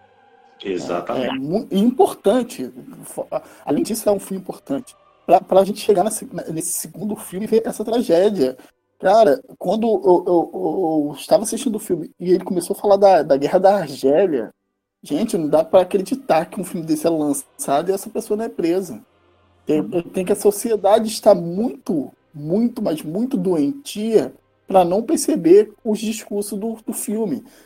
O Pablo não está exagerando. O filme é um filme assumidamente fascista, é um filme racista, é um filme anticomunista. Tá, se a pessoa quer ser anticomunista, tudo bem, mas, gente, ele faz apologia ao nazismo sim no filme. Exato. Vocês chegaram a ver, gente? Não, não, não. Esse foi um dos, últimos, dos únicos que eu não vi. E aí, em 1964, Pasolini faz dois filmes. Ele faz um outro documentário, dessa vez de longa-metragem, que é o Comícios de Amor, né? um documentário é, onde ele é, sai né, viajando pela Itália, entrevistando pessoas de diversos né, de diversas camadas, setores da sociedade, né? Ele entrevista pessoas de diversas classes, né, de diversos tipos, né, em vários lugares diferentes, no campo, na cidade, entrevistando essas pessoas a respeito da questão da sexualidade, né, de como o povo italiano encara a questão da sexualidade. Né. É, é um documentário que eu, que eu gosto muito, acho bem interessante. E uma coisa que eu acho interessante nele, não só nele, né, porque assim, o Pasolini ele é um cara que você e aí, e aí, e aí onde a gente percebe que não é que o cara não era amador, né? Porque em cada obra dele ele adapta muito bem a técnica à proposta que ele quer. Né? Enquanto que em a, em a Raiva ele faz um, um documentário, é, um, um, documentário ensaio, né? Já em Comícios de Amor, ele utiliza outra técnica documental. Em Comícios de Amor, ele usa o, o documentário Verdade, né? onde é, é, ele se faz presente, né? ele, ele é, é um cinema mais direto, né? onde ele se coloca né, diante da câmera. Né? É, então, ele muda já a abordagem. Né? E é um filme muito interessante que mostra é, todo o moralismo né, a hipocrisia e né, as diferenças ali né, na Itália com relação à discussão sobre a sexualidade.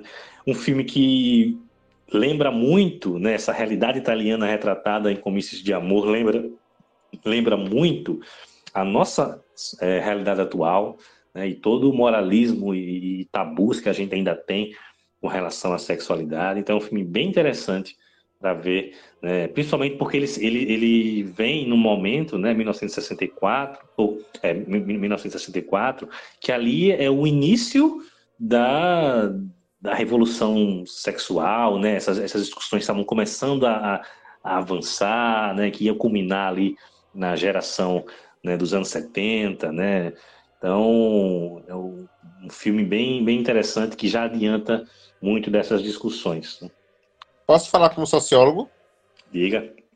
Então, eu gosto muito da intenção do Pasolini no documentário, né? Eu acho que essa questão de abordar cinematograficamente a, a, a opinião pública, né? A opinião das pessoas sobre o, a sexualidade, sobre temas controversos para a sociedade daquela época, eu acho muito válido e uma coisa genial. A, porém, a maneira como o Pasolini executa me parece, por vezes, não raramente, tendenciosa na maneira como ele aborda as pessoas, sabe? É como se eu fizesse uma, uma pergunta já esperando ouvir aquilo das pessoas, sabe? Tudo bem que as respostas é, assim, seriam previsíveis a depender do contexto onde estava sendo feita a pergunta, né? Se na cidade, no campo, na praia, como ele vai colocar os diversos contextos sociais, né? Diversos públicos diferentes. Mas me parece que quando o Pasolini está ali diante das pessoas, ele não consegue. Eu acho que ele tinha até intenção de fazer uma coisa diferente, mas quando chega lá, ele não consegue fazer, estabelecer um diálogo que explore mais, sabe? Que entre mesmo na, na cabeça das pessoas e faça as pessoas revelarem sua, suas concepções acerca da sexualidade. Em síntese, são perguntas mal feitas e feitas no momento talvez não tão certo como deveriam ser feitas. Eu já vou para outro caminho, assim. Eu, eu gosto muito desse filme e acho um dos filmes mais importantes da carreira do Pasolini para entender o cinema do Pasolini que vai vir um pouco depois, principalmente ali o que a gente chama de trilogia da vida. Que a trilogia da vida explora muito a questão sexual, né? E eu tenho costume de dizer para quem for assistir esses três filmes que vai entendendo que Itália, com que Itália o Pasolini está falando. E acredito que ver o, o, o Comício do Amor é importante para entender, né? Porque a revolução sexual que estava para chegar não chegou na Itália entendeu? Isso que o Pasolini está buscando tirar dessas pessoas, né? O Pasolini realmente ele está fazendo a pergunta sabendo qual é a resposta, mas sabendo também o quanto essa resposta algumas vezes vai ser negada, entendeu? Então por isso que é, é muito legal como ele segura esses planos e a gente percebe até uma hipocrisia das pessoas que estão falando, né? Às vezes uma assume um pouco mais à frente, o outro olha dá aquela risadinha, mas talvez seria até aquilo que ele queria falar, mas não teve coragem de falar na frente da câmera. E outra coisa que eu acho interessante é que não dá para dizer que a, o, o, o ambiente estava, vamos dizer assim, um ambiente controlado, não saberia de to, tudo, assim, porque é, existem perguntas que, uh, que fogem, né? Talvez o, o, o paciente da sua sociedade ele saberia que era uma sociedade machista e homofóbica, mas é incrível ver o quanto machista é e aquele o quanto homofóbica é, né? Eu Pasolini sendo um homem é, homossexual ali ouvindo aquilo e muitas vezes é, é, me lembra até um pouco a primeira fase da carreira do, do Coutinho, né? Que ele trazia isso no jornalismo quando ele trabalhou no Globo Repórter, né? De, de se manter, né? Segurando. Para que ele está segurando para não dar a resposta, porque ainda assim ele está ainda na, na posição de entrevistador, entendeu? É, eu acho que é um filme, não só por me ler um pouco essa primeira fase do, do Coutinho, que eu adoro, mas é um filme muito bom para ver o, o, o que o Pasolini estava tentando tirar daquele povo, não conseguiu tirar na entrevista, uma revolução sexual que não chegou na, na Itália, né? cada vez foi se tornando mais conservadora, porque a democracia cristã italiana é o motivo, acredito, até pela morte do Pasolini, porque, por mais que não, não necessariamente possa ter sido direta, mas ela permitiu um crescimento de um conservadorismo e de um, neonazi, eh, de um neofascismo na Itália. Né? Ela permitiu, ela estava ciente do que estava acontecendo, só para combater os valores comunistas. Uhum. Concordo.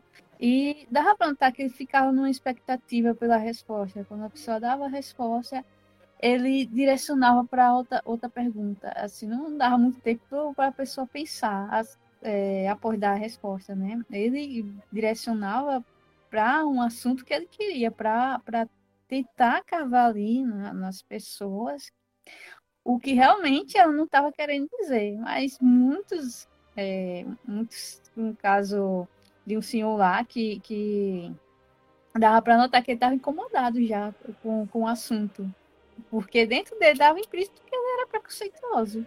Tem um que ele entrevista uma senhora que ele pergunta sobre divórcio. Ela tá alegre respondendo sobre divórcio.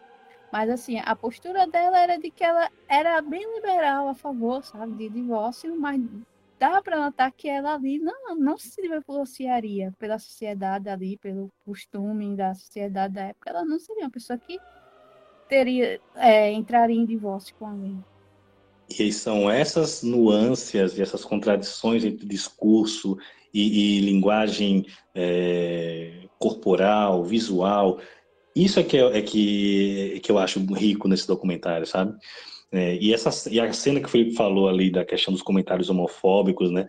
Poxa, vendo o Pasolini entrevistando aquelas pessoas naquela festa, aqueles jovens, né? E ouvindo coisas nojentas, né? Comentários nojentos, né? Homofóbicos, né? É, é incômodo até pra gente, né? Eu, eu gosto muito de comícios de amor. Mas eu concordo com vocês na questão do, do, do, corpo, do corpo falando, contradizendo o que está sendo verbalizado. Eu acho que, pensando bem, o Pasolini consegue isso mesmo. E também, em 1964, Pasolini faz, na minha opinião, a sua grande obra-prima. Né? Em 1964, ele também decide levar às telas né, a vida de Cristo. Né? Olha só, um diretor ateu, homossexual e comunista decide adaptar a história de Cristo para o cinema. E, né, por incrível que pareça, foi este diretor tão controverso que representava tudo o que a religião né, criticava, que fez aquele que é considerado pela própria Igreja Católica como sendo o melhor filme sobre o cristianismo, já feito. Estamos falando de O Evangelho segundo São Mateus, obra-prima do Pasolini, para mim o melhor filme dele, né, que é um filme belíssimo, belíssimo. Né? é onde o Pasolini utiliza da sua toda a influência neorrealista, né, e adapta, né, esse esse texto bíblico, né, o evangelho o evangelho de Mateus de forma literal, fiel, né, é o filme mais fidedigno, né, às escrituras é, bíblicas, né, que o cinema já fez, né, nem os filmes né, de diretores religiosos, né, como o próprio filme do, do Zeffirelli, que o Felipe citou, né, nem esses filmes conseguem ser tão fiéis à Bíblia como o Pasolini conseguiu aqui. O, os próprios diálogos do filme são retirados né, da Bíblia, né, é, ele utiliza mais uma vez não atores, né, pessoas do povo. O Cristo dele aqui é, é um militante, né, um estudante é, de faculdade, que era militante também de esquerda, que ele conheceu né, na, na, na faculdade, né, e trouxe ele para ser o seu Cristo, o Henrique Irazoki, né? E é um filme belíssimo, belíssimo, onde o Pasolini utiliza de uma abordagem semi-documental, uma câmera né, que você parece que está vendo um documentário sobre Jesus, né? Como se a, a gente estivesse ali junto né, com aquelas pessoas, com uma câmera né, na mão, né, a, colocando a gente entre as pessoas, entre os discursos, entre a multidão, né, é, nos aproximando daquela figura né, de Cristo que é muito humanizada aqui. Né. Uma coisa que eu gosto em Evangelho segundo São Mateus é porque o, o Pasolini opta por uma abordagem mais humana, muito antes do que o Scorsese ia fazer em A Última Tentação de Cristo, ele, o Pasolini usa essa abordagem de, de humanizar o Cristo, né? Ele decide é, destacar não os milagres de Jesus, né? Toda essa parte miraculosa, espetacular da história, ela está presente, né? ele não nega, mas ela não é o destaque da, da, da história. O destaque são para as palavras, os discursos e as atitudes políticas né, do Cristo. Né? Enfim, é um filme belíssimo, né, onde Pasolini nos apresenta mais uma vez um, um, o Cristo, só que dessa vez né, é, ele traz um Cristo totalmente diferente do que a gente tinha né, no cinema que é o Cristo marxista, né? é o Cristo que se revolta contra as injustiças sociais ao seu redor, é um Cristo que levanta sua voz contra o, o status quo, é um Cristo que se irrita né, com a opressão. Né? É, então, Pasolini conseguiu trazer o Cristo marxista para o cinema, nesse que é um dos, um dos filmes mais belos que eu já vi. Ô Pablo, o, o, que me chama muita atenção é, na Itália é um país católico, tem vários outros diretores que já trabalharam com a adaptação de Cristo. É, o, a Itália é o berço do neorrealismo e só o Pasolini pensou na coisa mais óbvia, né? A melhor forma de trazer na tela a imagem de Cristo, aquela mais palpável, aquela que torna Cristo mais humano, né? É o neorrealismo. Ele, ele vários outros diretores parece que não passou na cabeça deles a coisa mais óbvia. É isso que eu acho incrível nesse filme. Que, de novo, vou, vou ter que falar isso mais uma vez. Eu, logo Pasolini, esse cineasta que é muito lembrado por ser um cara muito técnico e tal, foi o cara que fez a, a, a abordagem de, de, uma, da vida de Cristo da forma ao qual, na minha opinião, era a coisa mais lógica do mundo. É uma abordagem sobre Cristo tem que ser neorrealista. E isso que torna esse filme tão belo, tão, tão lembrado, né? Ele humaniza Cristo desde forma a conteúdo. Ele traz o Cristo para nós. Nós, nós nos aproximamos, aproximamos de Cristo, né? É o Cristo do povo para o povo e com o povo. Exatamente. Cara, é para mim um dos melhores filmes do Pasolini e acho que até mandei uma imagem na, no dia que assisti, que assisti em casa, a minha mãe estava aqui também perto, e ela parou para ver o filme. Acho que ela pensou que era aqueles filmes religiosos bem típicos, né, da, da, da filmografia que representa a imagem de Cristo. É, mas assim, quando ficou só naquilo, né, de falar só os, os provérbios e, e, aquele negócio que a câmera fica no rosto, dando aquele aquele close, né, no, no, na face de Cristo enquanto ele está ali, fazendo as expressões dele, enquanto fala, né, a, os provérbios, acho que isso é algo bem diferente comparado a, a outros filmes. E eu gostei bastante do elenco todo, até os, os que não eram é, que eram é, é, figurantes, né? Aquela cena da perseguição às crianças, né? Eu achei tão forte, mesmo tendo alguns, alguns detalhes que você nota que é cenográfico, alguns bonecos tal, mas era algo tão forte que na hora você não. Você fica impactado ali. É tão real, sabe? Aquela, aflição das pessoas correndo e as ladeiras tal. Mesmo sendo pessoas que eram figurantes, mas assim, foi algo tão, tão sabe, chocante que fez pensar, lembrar que na época aconteceu realmente isso, né? Da, da de, é, de mandarem matar todas as criancinhas e tal. E a mãe do Pasolini também, né? Grande atuação dela no filme. A versão da Maria também, mais nova. É, mesmo ela tendo poucos diálogos, ou quase nenhum diálogo, ela a face dela, né? Os olhos dela dizia tudo, dizia tudo ali da, da dos momentos, né? O José também um, foi uma ótima atuação. Gostei também da, da forma como ele trouxe o anjo, né, Gabriel, a parte dos sonhos, que é, a gente estava pensando como ele vai retratar os sonhos, mas era algo tão assim, tão natural que não precisa de efeito especial para nada, sabe? Foi tudo muito como um realismo, né? Muito próximo do real mesmo. E assim, é um dos melhores filmes do Pasolini, sem dúvida. Eu quero é treta agora, vai, Léo. Opa, simbora. então, eu vou, eu vou lançar uma pergunta instigante, provocadora. Por que o Pasolini. Eu vou perguntar e vou responder ao mesmo tempo. Por que o Pasolini fez o Evangelho segundo São Mateus e não fez Evangelho segundo São Marcos, ou o Evangelho segundo São Lucas, ou o Evangelho segundo São João. Então, me parece, me parece, eu, eu não estou na cabeça, não vivi com Pasolini, infelizmente, não tenho, não tenho nenhuma mediunidade com, com, com ele, né?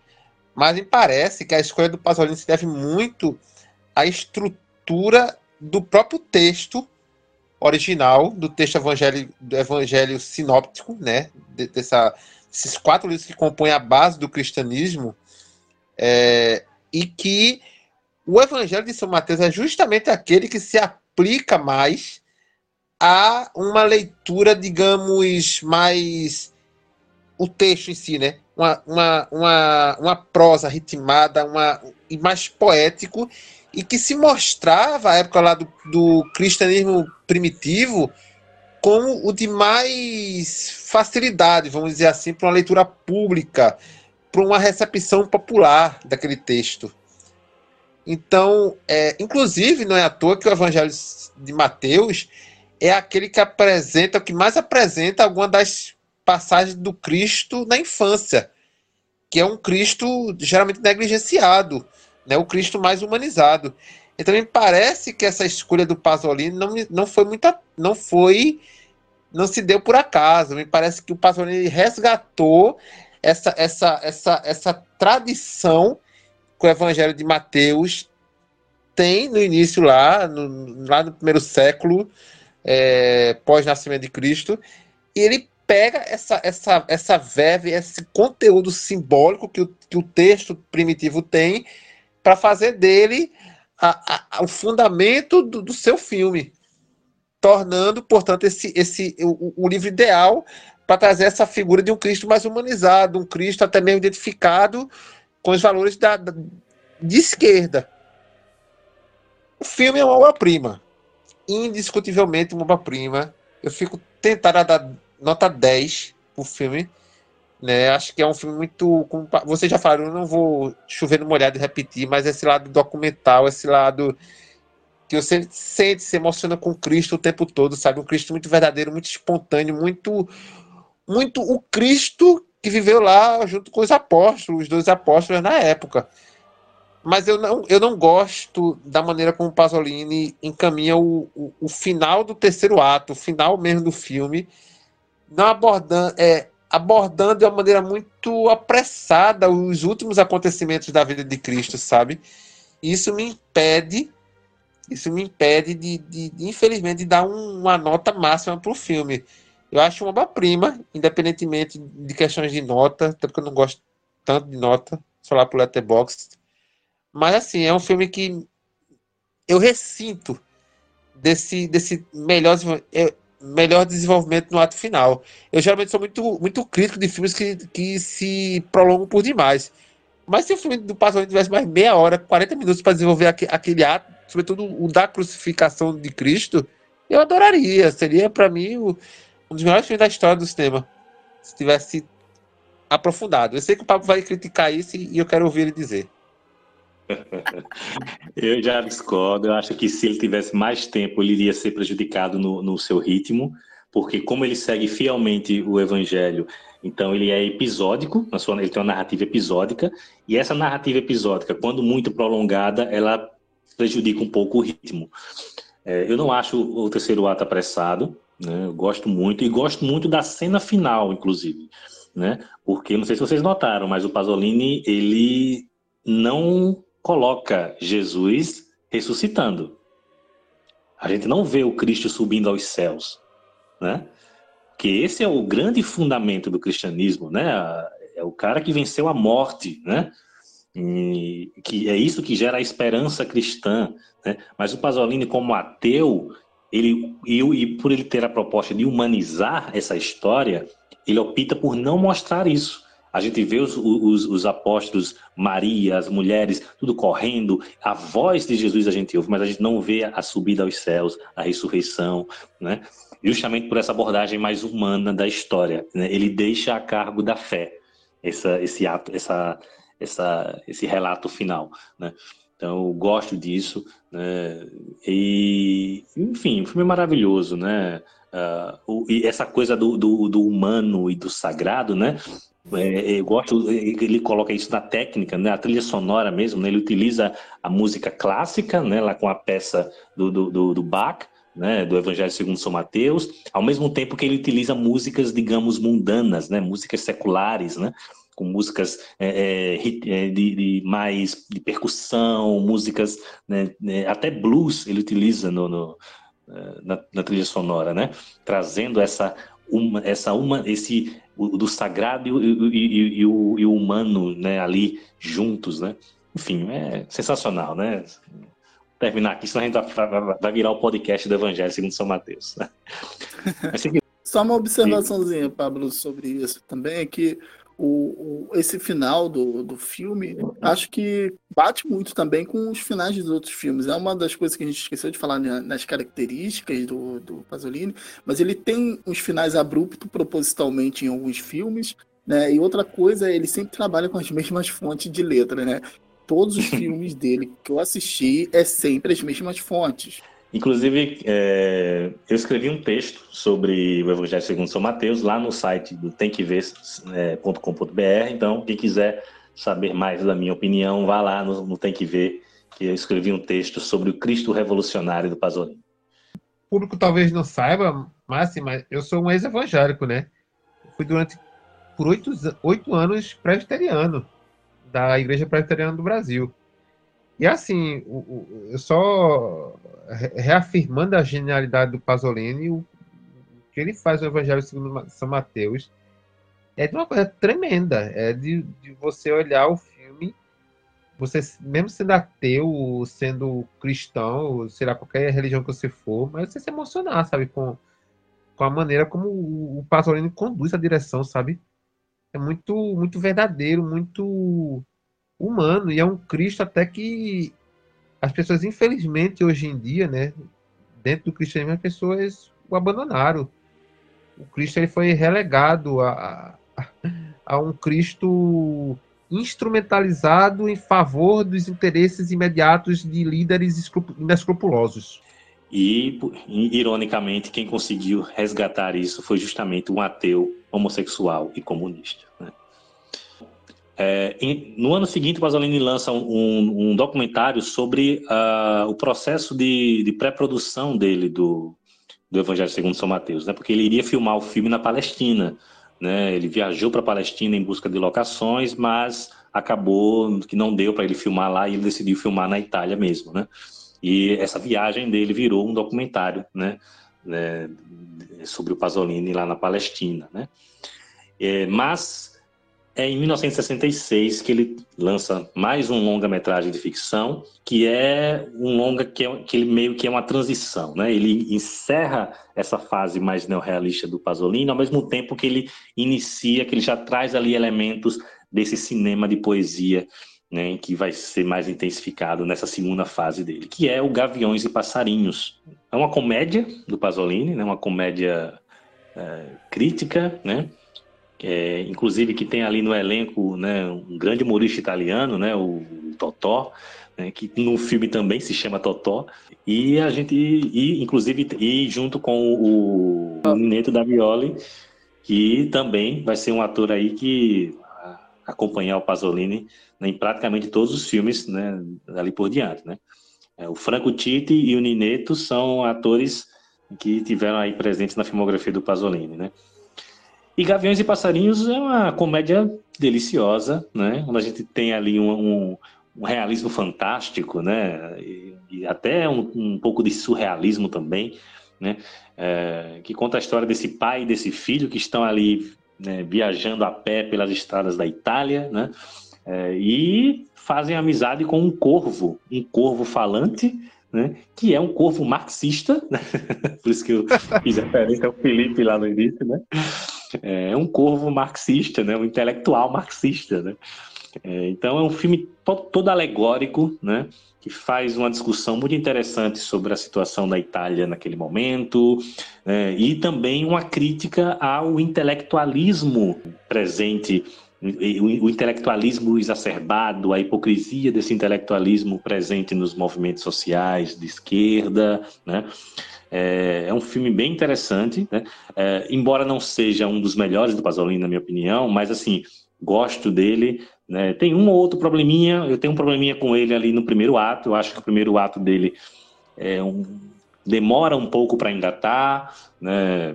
tem algumas, alguns elementos ali tanto confusos, né? mas é, é um bom filme, uma comédia bem divertida. Gosto ah, bastante. Ô, Pablo, não sabia que você não gostava do primeiro ato. em todo mundo. é, eu acho, eu acho que ele, que ele, que ele né, tem algumas, algumas coisas ali que ficam um pouco confusas e, e outras um tanto que eu acho um tanto gratuitas, mas é, ele depois ele engata bem. Quando, quando vai chegando no, perto do segundo ato, ele engata bem. Eu já sou Não, é porque eu gosto dessa, desse início confuso, eu gosto de, da, da, ambientação, de como ele nos prende a coisas assim, aparentemente que não levam a nada, né? Mas ao mesmo tempo serve para construir o, o, os, os, personagens, principalmente o personagem do Nineto, né? Aquele jovem alienado, sem muita coisa na cabeça, só pensa naquilo, como diria o, o, o a personagem da escolha do professor Raimundo, né? Então é um, é um jovem. Poxa, eu gosto, eu gosto muito, eu gosto muito da ambientação, né? Quando, quando chega ali naquela comunidade que você percebe que é uma comunidade mais pobre, né? Eu, eu particularmente gosto. Eu gosto bastante do filme, gosto muito do Corvo, acho o Corvo uma sacada genial, cara. Eu queria saber como eles filmaram aquilo, porque aquele Corvo é muito talentoso. E quem faz a voz do Corvo, e quem faz a voz do Corvo é o próprio Pasolini, né? O Corvo era, era a representação do próprio. Era uma, o Corvo era o alter ego do Pasolini.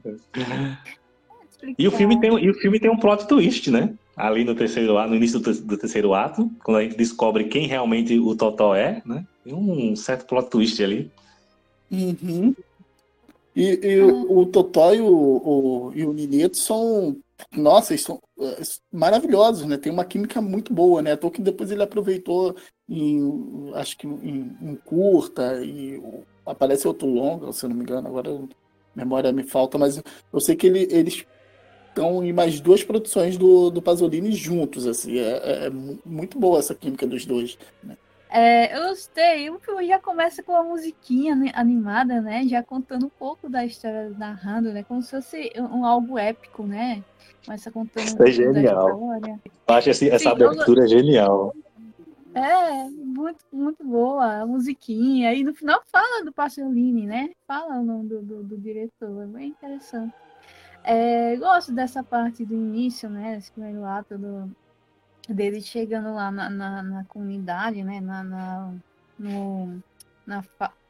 chama favela? É, na comunidade lá, né, da, da parte mais, mais abastada, né? Da Itália, né? Pessoal mais periférico. E, e, e eu fiquei um pouco confusa também logo no início para entender o que é que, que, eles estavam fazendo ali, o que é que eles queriam ali, para onde eles iam. Porque chega, chega falando, né, que quer, vai encontrar uma menina, coisa e tal, e do nada eles já vão embora, não, não encontra essa menina, assim, não, ele marca o um encontro com essa menina e não vai, né, ele acaba indo depois com o pai embora. E eu gosto da parte, acho que o ponto alto é quando eles viram monges e tentam converter, né, os falcões e os passarinhos e é interessante e engraçado demais. Que eles, é, um momento eles têm que aprender a subiar, outro momento eles descobrem que é através do, do, do que os pássaros, né, eles se comunicam através de pulos. E é engraçado, é, é, a química dos dois é engraçado esse momento que eles descobrem isso, né? Que é o, o senhorzinho que descobre, começa a pular de um lado para o outro. Eu acho que é, é, é, um filme bem leve, bem, bem, bem legal mesmo de assistir. Não, eu dizer que aquele corvo devia ser contratado pela Marvel. Que corvo sensacional. o corvo adestrado. É, é, eu fiquei curioso realmente com o Felipe, como é que fizeram aquilo, meu? Que coisa maravilhosa. O corvo tem muita espontaneidade, é melhor do que, que muita gente aí que tá no cinema hoje. Mas assim, falando sério sobre o filme, eu vou, vou na mesma pegada do, do Felipe com relação a gostar do primeiro ato. Eu acho que justamente esse o, o ele representa esse começo de entendimento, sabe? Os personagens estão perdidos mesmo no primeiro ato porque eles estão perdidos, sabe? E esse cover ele vem trazer essa luz para eles. Eu já não gosto do encaminhamento do filme. Acho que após a, a, a passagem lá do, do, do, do Frei com, com o seu aprendiz, o filme perde força.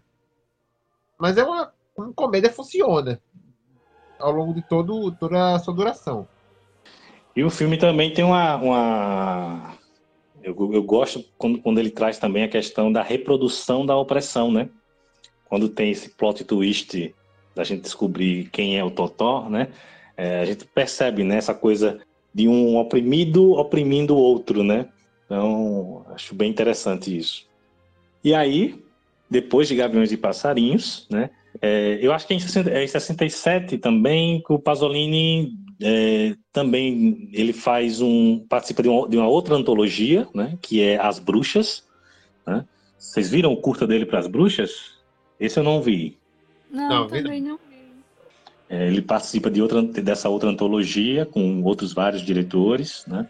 É, em 69 também. Em 69 ele vai também fazer um curta para a antologia é, Amor e Raiva, né, que ele é um curta que ele faz com o Nineto, né, é, que é interessante também, né, mas o, o, filme como um todo já não se resolve tão bem como lá, Relações Humanas. Né. Mas, em compensação, o primeiro curta, que não é do Pasolini do, do Amor e Raiva, é genial. Ah, é. Aquele da, da mulher sendo violentada é sensacional. Pô, sensacional.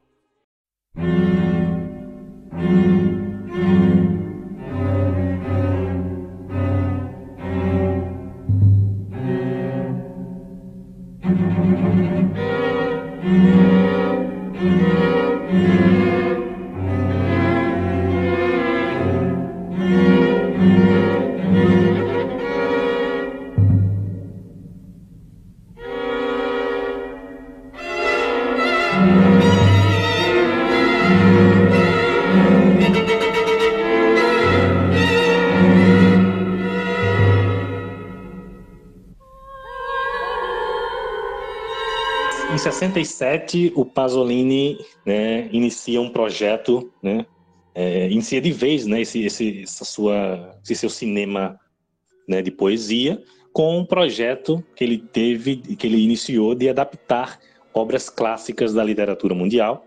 Né, e ele começa né, é, com uma, uma trilogia que ele planejou fazer de adaptações de peças gregas clássicas. Né? Então, ele, em 67, ele lança Édipo Rei, em 69 Medeia, e ele tinha o plano de filmar a Orestia, né, é, que esse daí ele não conseguiu né, colocar para frente. Mas esse projeto inicia muito bem em 67 com Édipo Rei, que é um dos melhores filmes do Pasolini, na minha opinião. Né? Édipo Rei é um filme sensacional, onde ele pega a história clássica, né, do Édipo, né? É, história aí que, que, influenciou, influenciou Freud a criar o seu complexo de Édipo, né? É, e ela traz essa história do Édipo, né? Que é aquele, aquele príncipe, né? Que é, a profecia, né? Do oráculo, né? Disse que ele iria matar o pai e casar com a mãe, né? É, então ele traz essa história né, de uma forma sensacional. Né? Primeiro que ele, ele adiciona elementos na história que são muito bem-vindos, né, onde ele traz a história para dois períodos temporais, um da antiguidade e outro né, na, na, era moderna. Né? Ele adiciona um prólogo e um epílogo à história que colocam o personagem no, no, nos tempos né, atuais né, da época, né? É, inclusive nesse prólogo, por exemplo, a gente, o, o Pasolini ele dizia que o, ele ele se identificava muito com a história do Édipo, né? Tanto por conta da relação muito muito profunda que ele tinha, muito íntima que ele tinha com a mãe, não no sentido do, da, da história, né? Não no sentido sexual, mas ele se identificava com essa relação muito muito próxima e também é, ele adiciona um prólogo onde o Édipo moderno é filho de um pai militar fascista, assim como o próprio Pasolini. Né?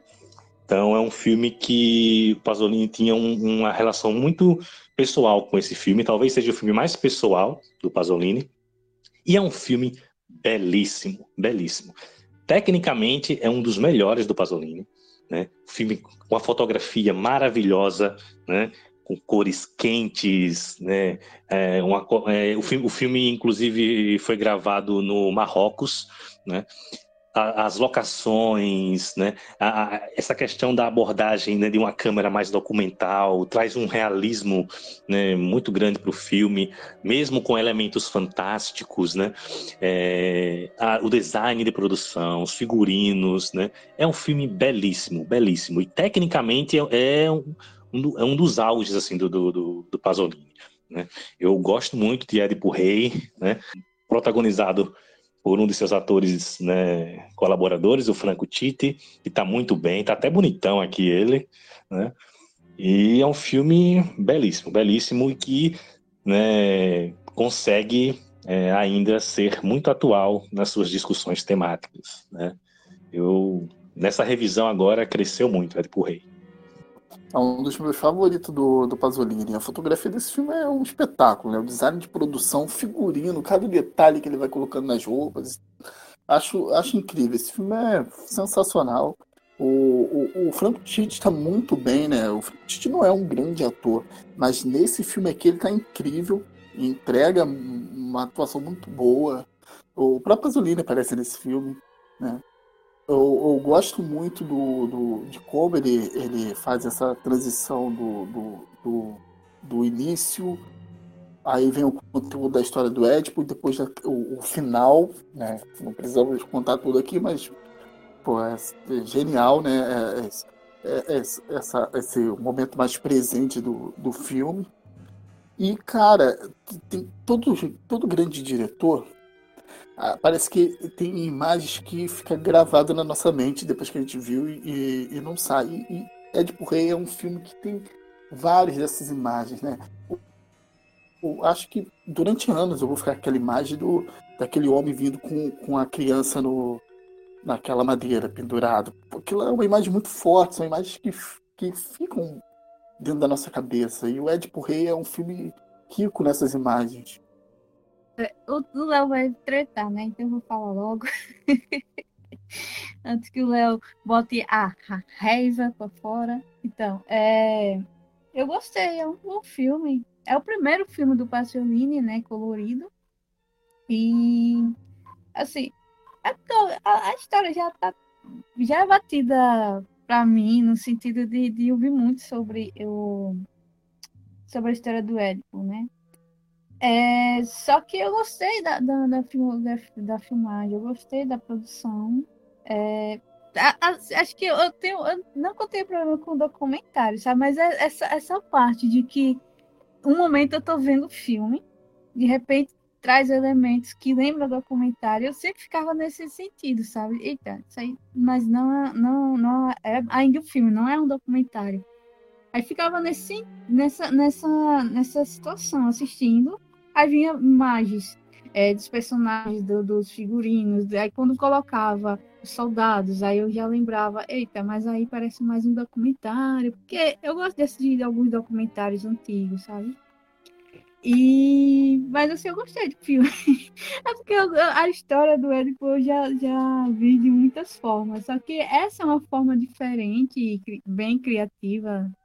É, gostei da atuação do Franco comparado a, a tá bem, bem evoluído, né? Já amadureceu bastante. gosto da parte dramática dele, do choro, da, da, da parte lá quando ele descobre a verdade, da parte quando ele fica cego. O final, o final é maravilhoso. Eu gostei, a parte que eu gostei mais do, do filme foi o ato final mesmo. Mas assim, si é um bom filme. Não que não seja um dos melhores filmes do Pasolini, mas é porque eu tenho preferências para outros, mas é um bom filme. Então, sobre, sobre Diário do Rei, concordo com muitas das observações de vocês. Mas assim, teve, eu tenho dois, dois problemas que me, me fazem colocar o filme ali na, na posição intermediária da filmografia do Pasolini. O primeiro que eu acho que, é, que é a, o Pasolini, ele, ele, como raramente ocorreu na, na filmografia dele, ele, ele erra na direção de arte com aquelas locações do Marrocos. Eu me senti o tempo todo tirado assim de, de, um, de um, contexto que se passa na teoricamente na Grécia, né? Corinto, Tebas. Ele parecia qualquer coisa, parecia até a Baía da Guanabara menos menos menos Grécia ali. Essas locações do Marrocos É, parecia Itaboraí, a terra do, do Felipe, menos, menos, menos Corinthians e Tebas. Então isso já me tira do filme assim, sabe? E, ao contrário do que o Pablo comenta, eu não gosto do, do, do, do prólogo e do epílogo. Eu acho que se o filme ele comece, se resumisse a história do próprio Édipo, a história remontando a esse período da Grécia, ainda que com essa, essa falha da, no meu entendimento, da questão da direção de arte, das locações, seria um, um filme que seria amarradinho, bem fechado em si. Mas quando ele bota o, o no início e não desenvolve, assim, fica uma coisa perdida. E, e, bota já no final. retomando e, e, sem mostrar o que houve ali no, no, no recheio do filme, sabe? No recheio contemporâneo. Empobrece a mim, sabe? Eu gostaria que o, o, filme antes fosse. A montagem dele fosse no, em princípios para, paralelistas. Fosse alternando a história do Édipo lá na Grécia com essa, dessa história contemporânea, sabe? Eu queria ter visto esse desenvolvimento moderno da, da história do Édipo. E não tá ali, só sabe, só, só é sugerido no início e, e fica um vácuo. Vou só fazer uma observação, Pablo, antes que você fale. É, o mito é grego, mas em momento algum o, o Pasolini se propõe a se passar na Grécia. E não data, não, não tem nada ali que identifica com Grécia, porque também não é a intenção. Entendeu? Ali não é datado, não é identificado, a história aconteceu num passado, em algum lugar, mas como você me falou, ah, mas a característica marroquina. Não, talvez a história esteja se passando no Marrocos mesmo, aonde foi filmado. Entendeu? Isso não me atrapalha, não é? Porque em momento algum eu vejo que a proposta do filme seja realmente ser a Grécia. E o, filme também não se pro... e o filme também não se propõe a ser um registro. É aquilo. Esses filmes do Pasolini históricos, eles não se propõem a ser registros realistas do passado. Isso a gente precisa ter em mente, né? A mesma coisa vai acontecer na trilogia da vida, né? É, então isso também não me incomoda. Com relação ao, ao, prólogo e ao epílogo, eu já acho eles fundamentais para a proposta da narrativa, para a discussão temática que o Pasolini está tá propondo ali, entendeu? É justamente a inserção desse prólogo e desse epílogo né, que traz a discussão que ele está trazendo. Né? A discussão que ele está trazendo eh, eh, sobre os valores, sobre o poder, tudo isso tá, tá, é, é, reforçado por essa inserção do prólogo e do epílogo. Então eu acho que tirar eles né, seria um, um, bom filme, mas é, não seria tão rico né, em termos de temática quanto foi né, com a inserção desses, desses, desses dois é, elementos aí da, da narrativa, sabe? É, e eu acho que colocar uma montagem né, paralela, alternando entre um período de tempo e outro, né, não precisaria, porque somente o prólogo e o epílogo já indicam para a gente o que a gente precisa saber. Né? O importante é aquela narrativa clássica, aquela narrativa antiga, né? É, é, meio que se reproduzindo na modernidade, a gente não precisa ter visto toda uma narrativa moderna para entender né, que aquele mito persistiu, né, que aquela questão da corrupção pelo poder persistiu na modernidade. Só basta aquele prólogo e aquele epílogo. Né? Então eu não, não, não vejo como problemático isso. Só, só, só contestando em parte o Felipe, aparece lá que é Corinto e Tebas. Então, isso, aparece, aparece. Esse passa na Grécia geograficamente falando, né? Ah, é verdade, desculpa, então. Mas é, mas é isso que o Pablo falou, não, ele não se propõe ser realista. Até aquelas espadas, poxa, que não é uma espada, né? Eu, quando era criança eu brincava com coisa mais afiada que aquilo. Tá, eu sei que era perigoso. Antes da gente ir para 68, né? Vamos para 69 para falar de Medeia, que foi o segundo filme de, dele naquele ano, né? E é parte desse projeto de adaptar peças clássicas, né? do teatro grego, que é Medeia, né, mais uma adaptação aí grega, né, conta a história aí da feiticeira, né, a mulher, né, que era conhecida, é, tida como feiticeira, né, Medeia, se apaixonou por Jazão, traiu seu seu país natal, né, e fugiu com Jazão, ajudando ele a roubar o velocino de ouro, matou o irmão, né, é, e vai viver como estrangeira em uma outra terra, né. É, Medeia é uma das personagens mais importantes da, da, da literatura clássica, né? Uma, uma, das primeiras personagens empoderadas, digamos assim, da, da, né, da literatura, né? Uma, personagem importantíssima, né? E trazer ela, né, nas mãos do Pasolini, eu acho interessante, né? Trazer essa, essa discussão, né, da mulher, mas diferente de Aripo Rei, onde a gente consegue compreender toda a trama, né, é, muito bem, sem muito didatismo e sem apelar para muitos diálogos. Ele consegue comunicar as suas ideias e a, e a, sua narrativa de forma muito visual. Inclusive, essa é uma característica que a gente esqueceu de mencionar, que o Pasolini ele é um diretor muito visual. Ele sempre prioriza comunicar as ideias dele de forma visual, né, sem depender muito de diálogos.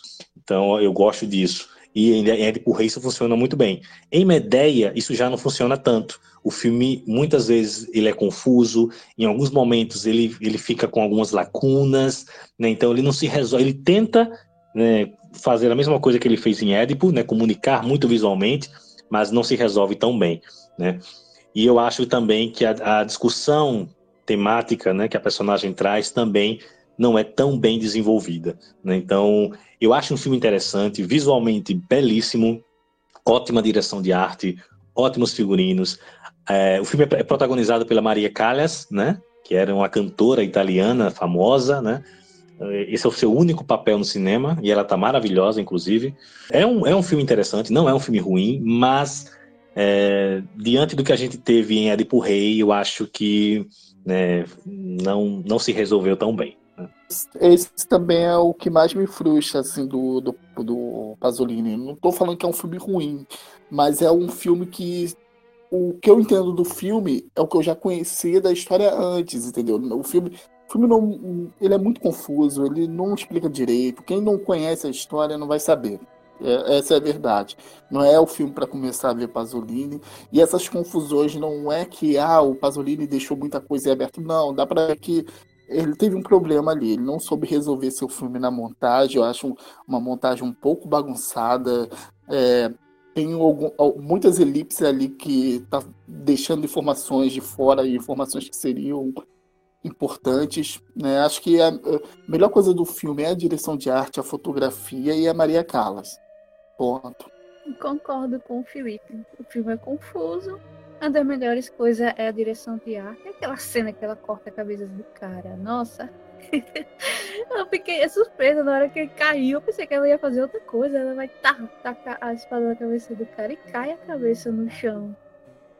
Cara, inclusive, que é irmão dela. E a gente só sabe, uhum. eu só sei disso porque conheço a história original. Porque pelo filme a gente não sabe. Exatamente. E, e os figurinos também foi muito bom, os figurinos. É, ele mais uma vez coloca, né, personagens é, não tão conhecidos, quer dizer, é, atores não tão conhecidos e atores conhecidos, como a Maria Clara. É, ela é cantora de ópera, né? Então a, a, a expressões faciais dela são, são assim, são um ponto alto também da atuação dela. Mas é confuso. Eu não entendi quase nada do filme. Eu não vou mentir. Saí meio frustrada. Porque assisti e fiquei, oxi, oxi, e isso, oxi. É uns plot twist que não entendia nada, nada, nada mesmo. É confuso. Mas visualmente é um belo filme. E ele conta, e ele conta só parte da história da Medeia, né? Porque tem muita coisa que ficou de fora. Concordo absolutamente com vocês todos esses pontos altos e baixos apontados com relação ao filme. É, e respondendo ao Felipe, eu, eu, gosto muito mais de Edipo Rei do que Medea. Portanto, por conta desse aspecto que vocês já ressaltaram.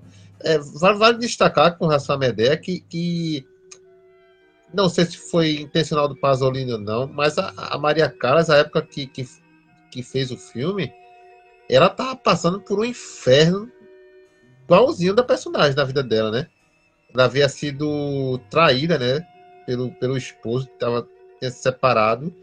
Numa história que parecia muito, muito, muito. Eu não vou não sei os detalhes agora, mas muito com a própria ideia da, da Medea lá. Isso eu não sabia. É, é pesada a história, tanto é que ela não, não viria mais a se recuperar futuramente. O, o motivo do afastamento dela da, da música, né? Queria espaçamento voltar ali a colar, mas sem o mesmo sucesso, onde foi por causa dessa traição que devastou a vida dela e até parece, soa que, que ela decidiu fazer o filme, fazer a personagem por conta como fosse uma, uma resposta dela, ou não sei pro ex dela, ou para si própria, com relação a acontecimentos que, os acontecimentos que haviam uh, ocorrido. É fazer uma, uma catarse dela pessoal, sabe? E tinha tudo pra- um documentário sobre a vida dela no Telecine. Sobre Olha, não esse- sabia. esse- Bom, a- o terceiro filme dessa, desse projeto de adaptação de peças clássicas seria A Orestia, que o Pasolini iria é, fazer uma adaptação moderna, se passando nos tempos modernos, né, da, da Orestia, de Ésquilo, né, e se passaria no continente africano, porque a Orestia é uma, é uma história que é uma alegoria do nascimento da democracia, né?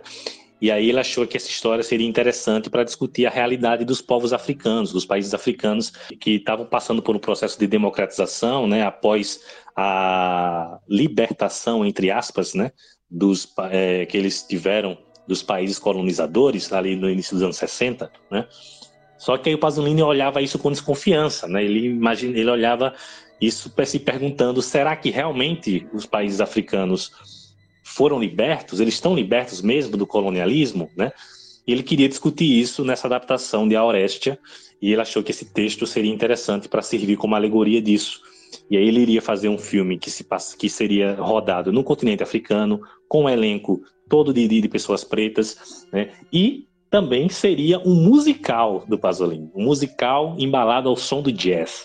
Olha só, né? Esse filme eu queria ver. Mas não deu certo, o filme não, não foi para frente, e ele transformou a viagem que ele fez ao continente africano em busca de locações, de elenco, ele transformou tudo isso, né?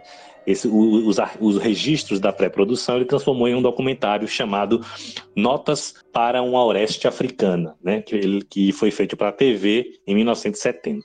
É, e é um documentário muito bom, inclusive, né? Onde ele aproveita esse registro para discutir a situação do continente africano naquele momento, né? É, que ele se interessava muito né, pela realidade do chamado terceiro mundo. né? Eu não sei se vocês viram isso. Não, não Ele é bem difícil de achar, Esse eu né? não consegui ver, não. Ele é tipo aquele cara que não perde a viagem, né? Que Não, tô não. aqui mesmo, vou fazer um documentário. Ah, ele não dormia, né? Que nem o Felipe disse, né? Ele não dormia, não, parava, não. Inclusive, ele tinha um projeto de. Depois, depois de Saló, ele iria. Ele estava com um projeto de vir eh, gravar filmes ah, na América do Sul. Voltando a 1968, nós temos outra grande obra né, que o Pasolini lança, né? Entre Édipo Rei e Medeia, ele lança em 68 Teorema, que é uma adaptação de um romance dele, um dos filmes pelos quais ele é mais conhecido, que é um filme sensacional. Teorema é do caralho. Um filme que traz mais uma vez o arquétipo do Cristo, né? Onde a gente tem ali a história de uma família burguesa que são donos de, de, de, uma indústria, né? de uma fábrica, e eles recebem a visita de um, um estranho, né? um jovem estranho ah, que não tem nome, né? É, e ele acaba se hospedando naquela casa daquela família burguesa, se relacionando com todo mundo ali, sexualmente e intelectualmente, né? E depois some, vai embora, né? E a partir disso, toda aquela família, né, acaba passando por um momento de desconstrução, ficam perdidos, né? Ele sai dali e mexe com toda a família, né? Inclusive com a empregada, com quem ele também se relaciona. É um filme sensacional, obra-prima também, né? Inclusive esse estranho é, é inter- interpretado pelo nosso General Zod, né? O, como é o nome dele, rapaz? Esqueci o nome. General Zod? Não é do É General o Zod do Superman? do Superman o 2, a aventura continua. Putz. Isso. Todo bonitão lá. Né?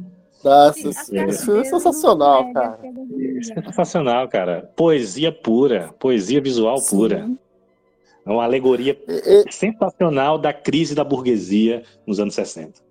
Cara, eu adoro esse filme, adoro esse filme. E começa na fábrica, né? Com, entrevistando o dono da fábrica. Aí ainda, ainda faz as perguntas. Ah, você acha que é possível a burguesia transformar todos em burgueses e tal? Eu acho esse filme muito bom, muito bom. E, e a forma que, que esse personagem enigmático vai entrando na vida deles, vai se relacionando. Quando ele vai embora e todo mundo fica perdido, não sabe o que fazer, né? Ah, é, é engraçado falar da empregada, que a empregada começa até a ter. Ela teve esse contato com Cristo a ponto de se tornar algo, uma santa, né? Eu acho um filme sensacional. Acho que é um dos meus favoritos do, do Pasolini. Um dos melhores da, da carreira dele, um dos mais importantes até. E é um filme muito acessível para hoje em dia, né? A gente que fica falando, ah, esse filme tem... A gente compreende algumas coisas assim que é muito da época e, e, e para um telespectador novo tem um estranhamento, mas eu acho que esse é um dos mais acessíveis. É um filme foda até uma hora de filme na minha opinião. Eu gosto Sim, muito dessa pegada metafísica dele, sabe? De, de não explicar o porquê, como é, esse cara chega lá na casa e, e, transforma a vida de todo mundo, né? Uma coisa inexplicável, metafísica. Mas eu, eu vejo a ida dele embora muito cedo, sabe? E o Pasolini fica mastigando esse impacto dessa, dessa ausência dele, dessa dele ter ido embora, e até de uma forma muito cartesiana até, sabe? Ele vai pegando pessoa por pessoa mostrar, em vez de uma coisa como fosse mais mais simultânea, envolvendo todo mundo, sabe? Então eu acho que é um filme que começa foda, mas depois ele se transforma num carrinho de rolimã descendo pão de açúcar descontroladamente.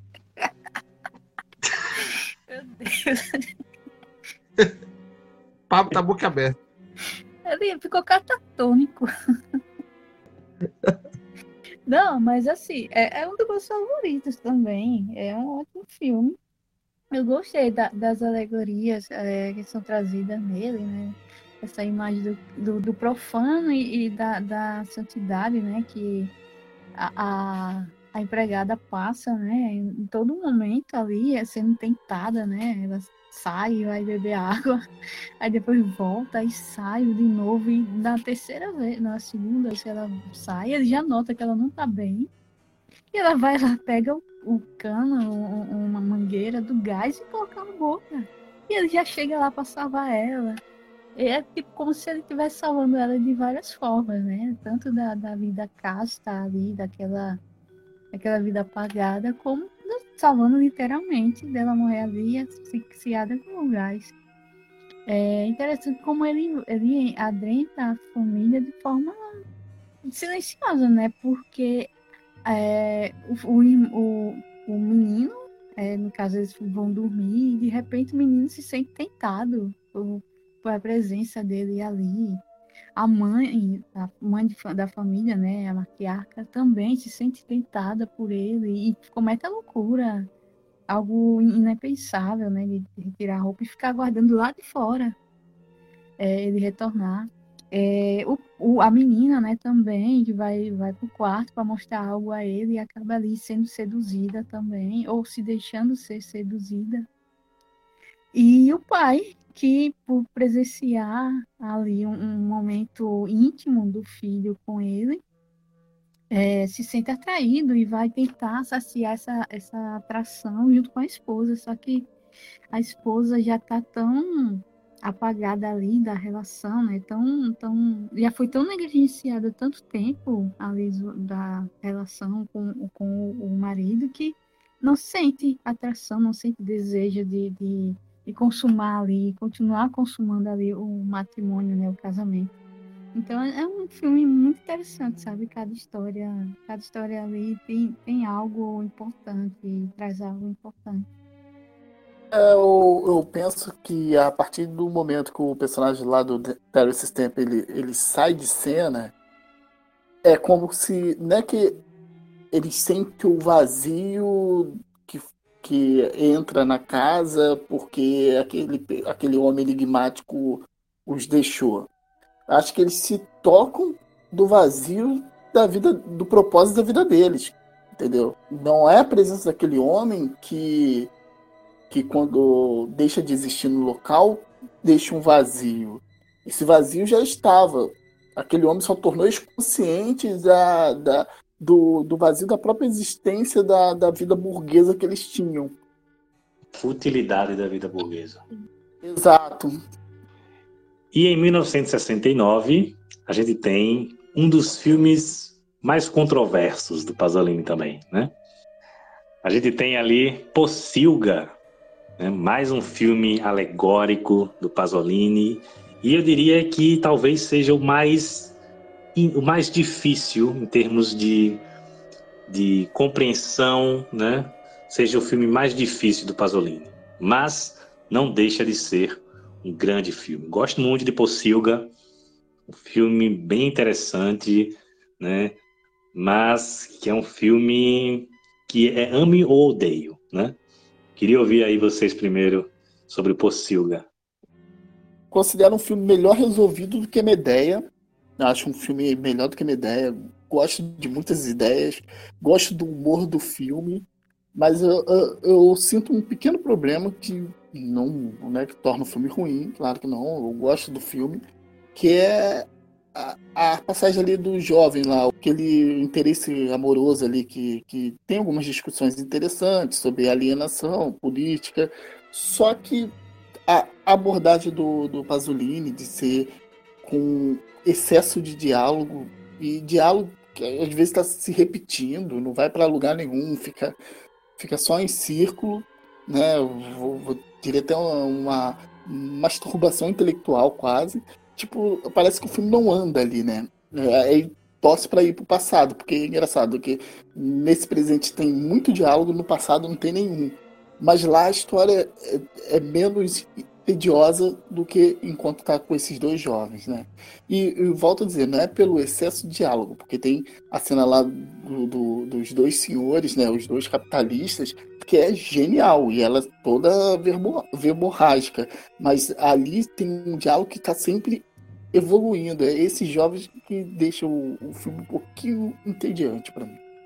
Eu, eu avalio como um filme, além de masturbar, masturbatório, como o Felipe aponta, eu vejo ele também como um hermético. Até hoje eu estou tentando entender do que se trata Pocilga. Não compreendi. É um filme que, assim, parece que o Pasolini fez para ele mesmo, né? As histórias, para mim, não, não dialogam uma com a outra essa parte aí que o Felipe ressaltou dos jovens é, é terrível. Meu Deus do céu, que coisa. Nossa, não tenho nem palavras. A parte beleza que funciona para mim é a parte lá com, com, com, os nazistas, sabe? Mas mesmo assim, é, vejo como desconectada da, do restante do filme. Não gosto, possível.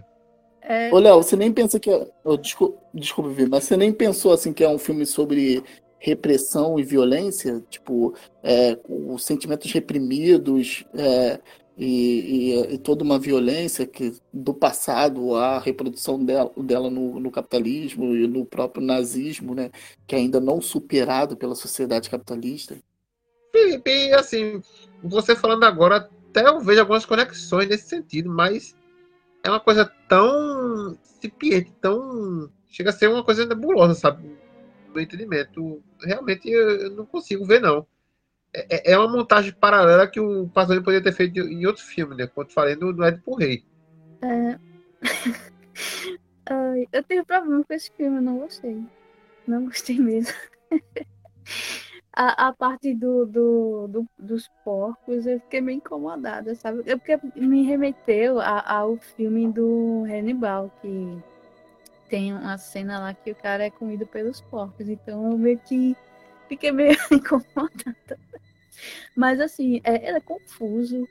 Confuso mesmo. É, mas eu gostei do, do início, né? Do diálogo. Por mais que você não goste do diálogo, mas eu gostei daquela parte do início que ele fica dialogando lá com a moça, logo no início. E há um, um, uma pequena mudança na, na, na, na câmera, na, na, textura da imagem dela, fica como se estivesse granulada, sabe? A, e quando muda para ele, a imagem está normal, mas quando ele faz, fica esse jogo da, do diálogo dos dois. Quando a câmera está nela, fica um pouco granulada a, a imagem. E quando passa para ele, a coloração fica normal, a imagem fica normal. É, eu gostei da alegoria lá do, do cara que lembra um pouco o Hitler, é, mas tirando isso, a história é meio confusa, sabe? Não gostei muito. Pô, que triste, pelo jeito ninguém gostou de possível, só eu e o Pablo. Engraçado que a, eu, uma, um detalhe que eu gosto é que a garota meio que cobre uma postura da, daquele jovem, né? Trata como se fosse alienado, mas ela mesmo mostra que não tem conhecimento de nada, né? Assim, ela é uma contradição ambulante, como típico de, de jovens, que, que, muitas vezes quer, quer bancar uma de revolucionário, fazer lutando por mudanças, aí vai e forma um MBL na vida. Verdade. Bem, Pocilga é um filme difícil, como eu falei, né? Mas ele é um filme que comigo ele cresceu uh, depois. Eu gostei dele quando eu vi, mas com o tempo, pensando melhor sobre o filme, ele cresceu mais, né? Mas eu confesso que sim, é um filme mais complicado, né, para compreender a sua proposta. Ele trabalha muito com o contraste, né, utilizando aquelas duas narrativas paralelas né, em períodos temporais diferentes, né? Tanto é nos contrastes que uma é bem silenciosa, quase não tem diálogos, né, a narrativa do passado, enquanto a, a narrativa moderna é verborrágica, né, muitos diálogos propositalmente. Mas eu concordo com o Felipe que os diálogos, né, as cenas com o casal jovem, elas realmente são o um ponto fraco do filme, né? Não chamam tanto a atenção, né? Fica uma coisa né, chata até, né? Diferente dos diálogos dos nazistas, né? É, mas eu gosto da discussão que ele traz, né? quando ele, quando ele né, faz esse contraste entre passado é, e presente, né? o passado mais, mais primitivo, né? que mesmo com, com aquela questão da violência, né? toda aquela coisa né, primitiva, mas ainda assim né, ali existiam né, questões de maior valor né, do que a sociedade moderna, por exemplo. Né? Ele ele traz muito essa visão da ideologia fascista, né, permanecendo ali dentro do capitalismo, né? o capitalismo é favorecendo que essa ideologia, que essa lógica né, se infiltre ali nas suas engrenagens. Né? É interessante que ele pensou, ele pensou o filme lá em 60, desde, desde, desde 65, mas o filme reflete muito bem a, também o que está acontecendo ali né, depois do, do, maio, do maio de 68, né? O filme traz essa discussão também. Então é um filme que tem discussões muito bacanas, mas nem todas elas são é, muito bem desenvolvidas, né? Mas eu acho uma proposta interessante. Eu acho um, eu acho um filme muito bom. Né? Um filme que vai sendo compreendido ao longo do tempo, exige muito do espectador, né? Mas acho um filme muito bom. E aí chegamos na década de 70, né, onde a gente vai ter aí quatro filmes do Pasolini. E ele inicia um outro projeto, ainda dentro desse projeto de adaptar obras clássicas da literatura, ele decide agora sair das peças gregas e adaptar textos clássicos da literatura universal naquilo que ele vai chamar de a trilogia da vida, né? composta ali por Decameron, de 71, Os Contos de Canterbury, de 72, e As Mil e Uma Noites, de 74. Trilogia maravilhosa, são três comédias, digamos assim, né, é, do Pasolini, eróticas, é, que trazem uma proposta muito interessante, né, porque o Pasolini, e aí a gente falou um pouco disso lá atrás, né, sobre como ele utiliza o sexo, né, e a sexualidade, os corpos, né, é, o Pasolini encarava muito o, o, sexo e os corpos como é, instrumentos políticos, instrumentos de resistência, e ele dizia que a, a, sociedade capitalista moderna de consumo ela deturpou o sexo, né? que o sexo foi objetificado, foi fetichizado, né? É, e ele traz a trilogia da vida como uma espécie de resgate de uma forma de, de encarar o sexo mais, digamos, mais pura, menos contaminada pela objetificação capitalista. Né? Por isso que ele vai lá atrás, né, nessas obras clássicas, remetendo a um tempo onde a sexualidade era encarada de outra forma, né? e ele traz essa sexualidade é, contestadora, subversiva, justamente para é, bater de frente com os valores né, da sociedade de consumo de sua época, né? E a trilogia da vida é maravilhosa, né? Começando por Decameron, né? Decameron é sensacional, né? Como o Léo chegou a dizer no nosso grupo, né? Você sente a, a Itália medieval, na, né? Nápoles viva, pulsando ali, né? É, ele pega a obra do, do, do Giovanni Boccaccio, né? É, que é composta de cerca de 100 contos, é, contos eróticos, né? Que se passam ali na Itália, na Itália medieval. E o Pasolini adapta seis desses contos né, no Decameron. Filme maravilhoso, maravilhoso, que tem todos os elementos da, da todos os temas recorrentes da filmografia pasoliniana, né? É, a crítica à hipocrisia religiosa, a crítica política, né? e o sexo né, como elemento de prazer da, da, classe trabalhadora, como elemento de resistência. Né? Sensacional, sensacional. Decamerão é o meu favorito dos três. Eu acho que tem uma montagem deliciosa, dá um ritmo maravilhoso e as histórias vão pulando e você não quer mais parar de ver aqueles contos, você quer que continue. É, é, é muito gostoso de, de, ver, muito divertido, muito divertido. E é aquilo que eu disse lá no, no início, quando eu falei do comício de amor. Né? Essa revolução sexual que não teve na Itália pelas características conservadoras da própria Itália, né? então se o Pasolini não, não conseguiu alcançá-la com o seu documentário, então ele faz da, da sua intenção do documentário, ele, ele cria a forma de adaptar o, o Decameron, e, Decameron e ele traz visualmente as suas intenções. Né? Então é um filme que não faz concessão com nada, é um filme que, que se o Pasolini já era polêmico, ele, se torna, ele vai se tornar o, o, o, diretor mais polêmico da Itália a partir da, dessa trilogia. Né? Eu não considero o, o Mil Uma Noite tão comédia assim. Eu acho que tem um drama até bastante forte.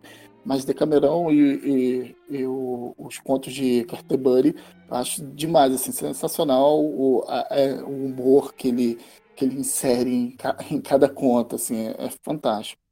Sim, inclusive o Pasolini foi processado, vários processos ele teve nessa época por atentado ao pudor, né? Por conta dessa trilogia. Né? E vários desses, e esses filmes foram censurados em vários países, inclusive. Aqui no Brasil também. Assim, gostei bastante, ri bastante. Todos os contos, né, as histórias, como o Felipe falou, é uma atrás da outra e você não, não quer parar de ver. É, eu achei interessante, até lembrei de, da cena lá, do, da historinha lá do, do mundo, que remete um pouco também a, a a que a gente vê na novela Caveira Rosa, né? Tem um mundo lá que também enrola é, mulheres para poder ter, ter uma relação afetuosa, sexual e, e, e ambos se beneficiam disso, né? De ele não poder falar e de, de ficar em segredo ali. Então elas enrolam entre elas, ninguém sabe, a mesma coisa que acontece em Decameron a inspiração, né, do Valci Carrasco, né, ele pegar esse trecho dessa história. Mas, assim, é um dos melhores filmes do, do Pasolini.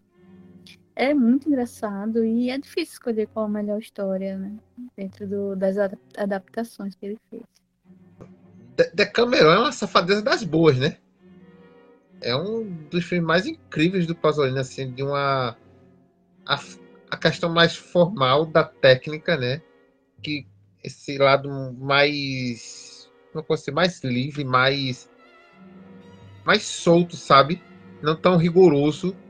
Combina muito com, com o, o a, a, informalidade das situações retratadas nesse tom de comédia que o Pasolini traz, né? E, e o sexo com a naturalidade muito grande, né? O, como o Pablo disse, o filme, o filme a, a Nápoles, a cidade retratada ali no filme, né, das relações sociais trazidas, pulsa, na, pulsa, né, em tela. É como se você, é como se um, você sentisse, né, no tempo, na questão da sexualidade, você sentisse tocando o órgão genital da, da outra pessoa, você sentisse a pessoa gozando, sabe? Ali pulsando na sua mão. É como o filme, o filme ele se coloca pro público, sabe? Você você tá fluindo, tá, tá gozando mesmo com o filme, sabe? Então, Decameron, ele, ele traz muito essa, essa coisa, sabe, da naturalidade da, das relações sexuais humanas, sabe? E num tom jocoso que é delicioso, né? As situações que, que são postas em cena pelo Pasolini. Engraçadíssimas. Não, eu adoro, eu adoro. Decameron é, é divertido demais. Adoro a, a, as freirinhas safadas. em 72 vem a segunda parte da trilogia, né, que é Os Contos de Canterbury, adaptação da obra do Chaucer, que também é uma antologia de contos, né, onde Pasolini despiroca ainda mais, né? Porque se em Decameron né, a, coisa vai, a, coisa vai evoluindo, né? Ele, assim, em Decameron ele vem ali, né, com o sexo, a nudez, né, sem concessões, sem pudores, mas, né, ainda um pouco comedido, né? Quando chega nos contos de Canterbury, a coisa despiroca total, né? Nos contos de Canterbury, o negócio é bagaceira, né? Eu acho super divertido os contos de Canterbury. Visualmente, a, né, a, trilogia é toda é muito bela visualmente, né? Tecnicamente é muito boa, né? Eu gosto muito do visual, né? a direção de arte, os figurinos, né? Tudo muito bonito. Ele consegue criar uma identidade visual muito bacana na trilogia. É, os contos são super divertidos, é um mais engraçado que o outro, mas de, diferente de, de Decameron, nem todos é, conseguem né, ser tão legais assim. Tem um ou outro ali que, que, que, não se resolve tão bem, mas ainda assim é um filme extremamente divertido. E cara, onde é que você vai ver um Chaplin é, raparigueiro? O Pasolini faz uma homenagem ao Charlie Chaplin aqui nos contos de Canterbury, né? O personagem do uhum. Nineto é, é um, um Chaplin, né? né? Então, onde é que você vai ver um Chaplin raparigueiro e uma visão do inferno melhor do que o que tem nesse filme aqui? a cena do inferno é sensacional, sensacional. Eu acho Adoro. que esse, esse, esse não se resolve tão bem todos os contos, porque ele dá um tempo maior no outro, são muito mais picotados, são mais curtos, né? Esse ele, ele investe um pouco mais de tempo em cada um. Talvez por isso não se resolve tão bem, mas eu acho tão sensacional quanto, quanto o anterior. Acho um grande filme, todos muito divertidos. A Cena do Inferno é sensacional, né? Esse é a própria filha do, do Chaplin também, né, no filme. A Geraldine Chaplin tá no filme logo no início. Esse, esse filme é muito engraçado, cara. Muito engraçado. Pô, quando o cara bota a bunda na janela e vem com um pedaço, com aquela brasa e enfia no rabo do cara. Aquilo é sensacional, aquilo é engraçadíssimo. cara, aquilo é muito bom. É, e sem contar essa, essa despirocada do Pasolini, né? É que uma coisa que você nota que vai aumentando assim, se, se alguém queixou da falta de pudor, né, no, do Decameron, então o Pasolini ele só foi aumentando a quantidade de close de piroca em cada filme. Se antes aparecia um pouco, agora aparece bastante, no outro muito mais. Quando vai para as mil e uma noites, pronto, é close na piroca. Ah, esse daí eu não consegui ver a tempo. Uma pena. Eu já, já considero o mais fraco dos filmes do Pasolini. De todos os tá, longas, né? É o mais fraco. Eu dei nota 4. Ainda fui generoso. Porque. É isso. É sério, não, não, não ri em nenhum momento do filme, exceto no, no plano no, nessa coisa final, lá no inferno. Que até merecia um filme próprio aquilo ali, viu? Mas não sei, não, não combina, não combina, no meu entendimento, a esse tom italianesco que o Pasolini imprime aos Condes de Canterbury por ser um filme que se passa na, na Inglaterra, né? Inglaterra medieval ali. Sei lá, o ethos inglês não, definitivamente não combina com o da Itália. São formas distintas de sociabilidade que o tipo de humor que é trazido por filme não combina. Assim, não, não conheço o, o, o livro original dos Contos de Canterbury, mas não sei, é uma coisa estranha. E as coisas demoram, sabe, a acontecer no filme também, então não achei graça. Bom, vale, vale para esse filme o mesmo, o mesmo argumento que a gente colocou lá no Édipo Rei. Isso não me incomoda também. E aí, em 74, a gente tem o, né, o fechamento da trilogia da vida com As Mil e Uma Noites, né? Obra clássica aí da literatura árabe, né? E dos três filmes, é o que eu acho o mais bonito visualmente, sabe? Eu adoro o visual de As Mil e Uma Noites, justamente por ele o filme, o filme ele, ele ter feito o filme ali no continente africano, né? Com você vê muito do, do, personagens do filme, os atores do filme, né? Aquele povo é, o povo preto, né, a, a, cultura árabe também, né, é, é, um filme muito bonito visualmente, muito mesmo assim. Todos eles são, todos os três filmes são né, visualmente, esteticamente muito bonitos. Né? Mas As Mil e Uma Noites me atrai muito. E o Pasolini consegue trazer uma beleza que é fora dos padrões, em toda a trilogia, não só nesse, né? Que é uma beleza vinda da naturalidade dos corpos, né? Os corpos pasolinianos são os corpos né, reais, os corpos fora do padrão, né, é, é, é, é o magro, é o gordo, é a pessoa desdentada, né, não, ele não, não vai para o modelo, para o padrão de beleza, né, como a gente vê nos filmes hollywoodianos. Né, são pessoas né, reais, do tipo de pessoa que a gente encontra no nosso cotidiano, né? E isso é muito bacana ver. E ele consegue extrair beleza dessas pessoas, consegue extrair beleza desses cenários. Eu acho as Mil e Noites filmaço, né? Uh, ainda fico na dúvida entre ele e Decameron, entre o melhor da trilogia. Talvez Decameron se resolva melhor, né? Mas eu gosto muito de, de As Mil e Uma Noites. E como o Felipe disse, a quantidade de pirocas aqui em close aumenta ainda mais. Né? Gosto muito do As Mil e Uma Noites, só que ao contrário dos dois anteriores, ele, ele também faz um uso do drama muito maior, né? Não do melodrama, do drama mesmo. Então as situações Sim. são mais dramáticas. Então temos estamos vendo ali hum, pessoas em situações de escravos, lutando por independência. Então é, é, é bem diferente assim a, a, abordagem de tom do filme. E por isso que eu gosto bastante dele até. Eu acho é, eu não esperava isso e me surpreendeu essa abordagem e poxa, dessa vez as histórias são, são têm início, meio e fim, cada uma de uma forma conta uma história completa dentro delas, sem contar da grande saga que está desde o início e vai até o final do filme. Eu acho um filme completo. Porque ele trabalha muito bem essa coisa do contar histórias, né? Que é próprio da obra original uhum. também. Então você tem histórias Sim. dentro de histórias, né? Sendo contadas, né? É uma, é uma coisa Sim. muito bacana, né? histórias dentro de histórias filme visualmente muito bonito. Eu gostei do, do cenário, gostei das atuações, do Niteto, do Franco. Adorei as atuações dele. Um filme com muitas, muitos objetos fálicos, né? Então. É, mas gostei, gostei do filme. Eu, eu prefiro Decameron, mas é um bom filme. Eu, eu avalio que dentro da, ali da trilogia da, da vida, As Mil e Uma Noites fica ali numa posição intermediária.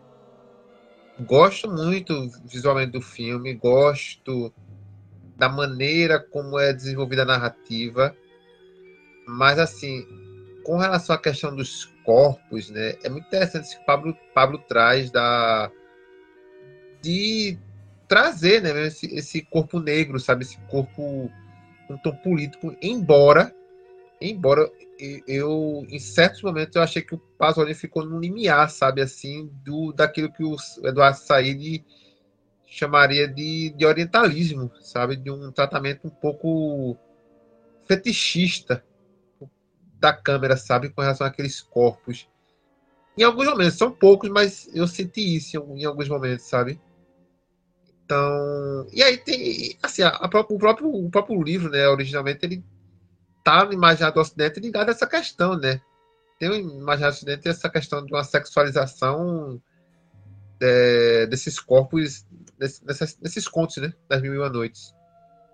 Então, de certo modo, eu acabo eu senti um pouco essa pegada meio orientalista do filme. Mas assim, e, e, o que me incomodou mesmo, né? Eu vou falar aqui, é uma, uma cena específica, né? E que, assim, eu não quero ser anacrônico, com relação à abordagem do tema no filme, mas tem um estupro no filme, né? Um estupro mútuo, dois personagens, uma coisa meio, meio mágica que, apesar de compreender, dentro do contexto da narrativa, me incomoda, sabe? Tem uma compreensão de que aquilo é, em cena é um estupro, sabe? Hoje a gente sabe que é, né? A gente sabe que é, mas provavelmente naquela época não se tinha essa discussão. É, eu não acho que é porque não se tinha uma compreensão na época. Eu acho que dentro do universo diegético do filme, né, dentro do contexto do filme, aquilo não é visto dessa forma, sabe? É mais uma questão do universo né, diegético, universo do filme, né? Então, e, tá de, e dentro dessa proposta né, que o filme tem com relação à sexualidade. Hoje, obviamente, que a gente sabe, né, a gente vê algo que é algo problemático, mas né, não acho que, que é algo que o filme esteja fazendo uma apologia, ou não, sabe? É, eu acho que é mais. Com certeza, conta... é, com certeza isso não, Pablo. Isso, é, isso aí deixar claro para o público que não tem nenhuma apologia nesse sentido, não. Uhum. É, eu acho que é mais por conta desse contexto diegético mesmo do filme, entendeu? Eu tô junto com o Pablo, acho que dentro do, do filme se resolve muito bem. E, e claro que se a gente percebe, é porque o Pasolini filmou desse jeito. Então, ele faz um retrato de uma época sem dar um juízo de, de valor anacrônico. Ele não, ele não julga aquela época. Mas se a gente percebeu, ele deixou ali para a gente perceber também. Eu penso muito assim. Tipo, eu, eu, eu, vejo muito eu vejo muito menos como problemático esse estupro do que quando eu vou ver um tipo uma Bela e a Fera de 92, que é uma propaganda a síndrome de Estocolmo. Pois é, né? É verdade, é verdade, Felipe.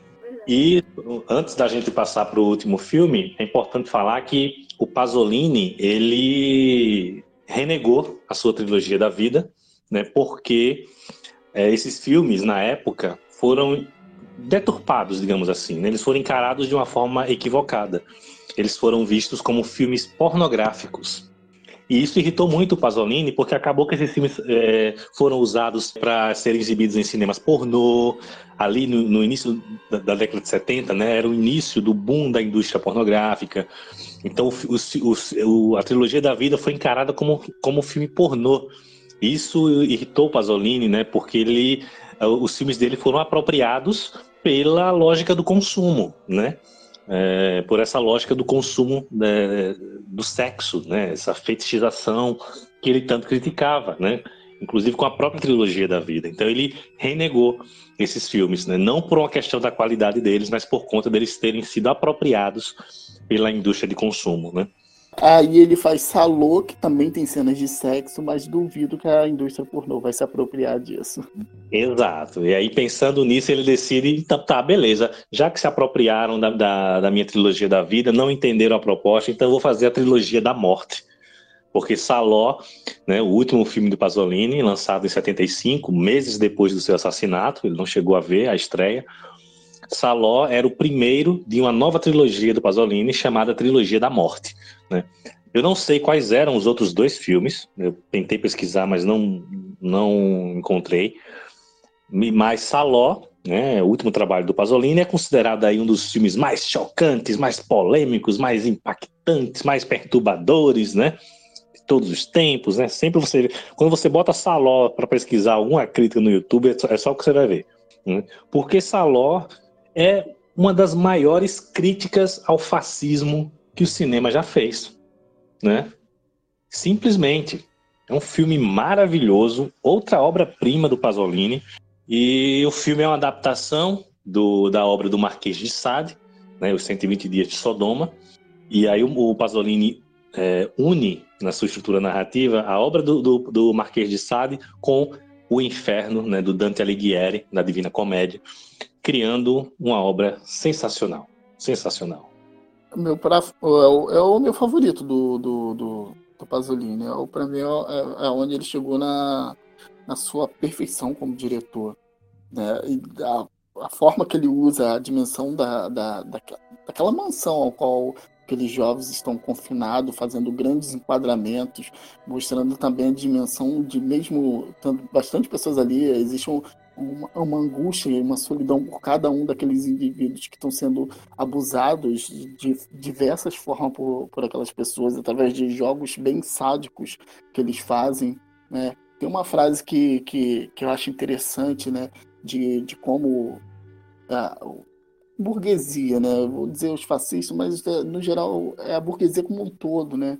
E é, quando eles falam que ah, o, o, fascismo é verdadeira, é o verdadeiro anarquismo, né? Porque de fato, quando você quando você está no poder, né?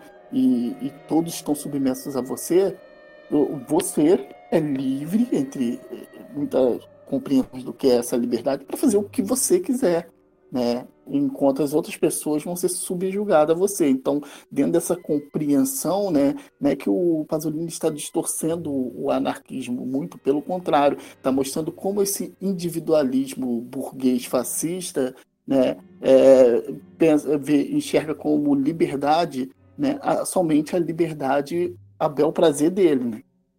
Saló é uma prima do, do Pasolini. Foi muito assim.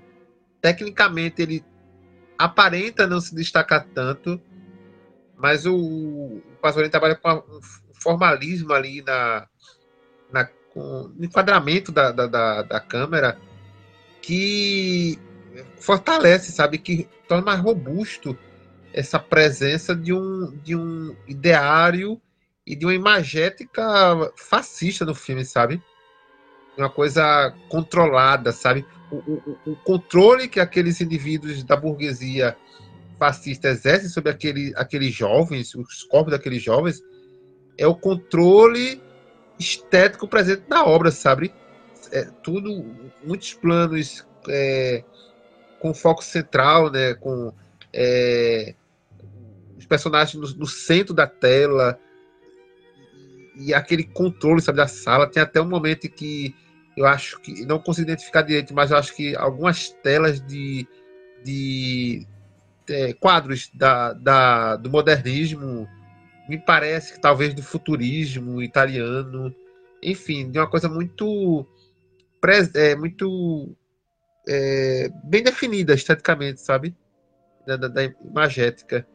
E é um filme que incomoda, né? Incomoda porque assim é, é muito duro você ver o que aqueles jovens estão sendo submetidos e, e o escárnio, né?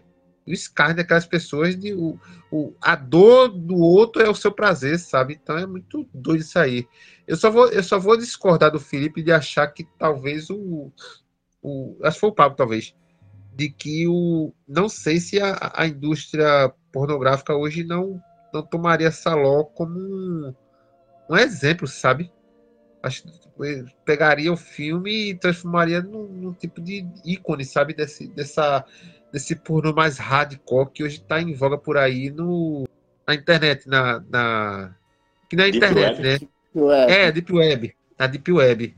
E isso é a é fetichização é mesmo do, né, da, e a objetificação né, do, do sexo, fruto né, dessa lógica capitalista de consumo onde os corpos não são corpos de, de, pessoas, são objetos de consumo, né?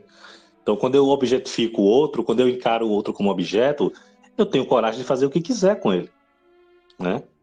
Que é isso que o fascista faz, é isso que os fascistas fazem no filme, né? Então, Saló, ele sintetiza muito, talvez ele, ele é uma síntese de tudo que o Pasolini trazia na sua, na sua visão crítica né?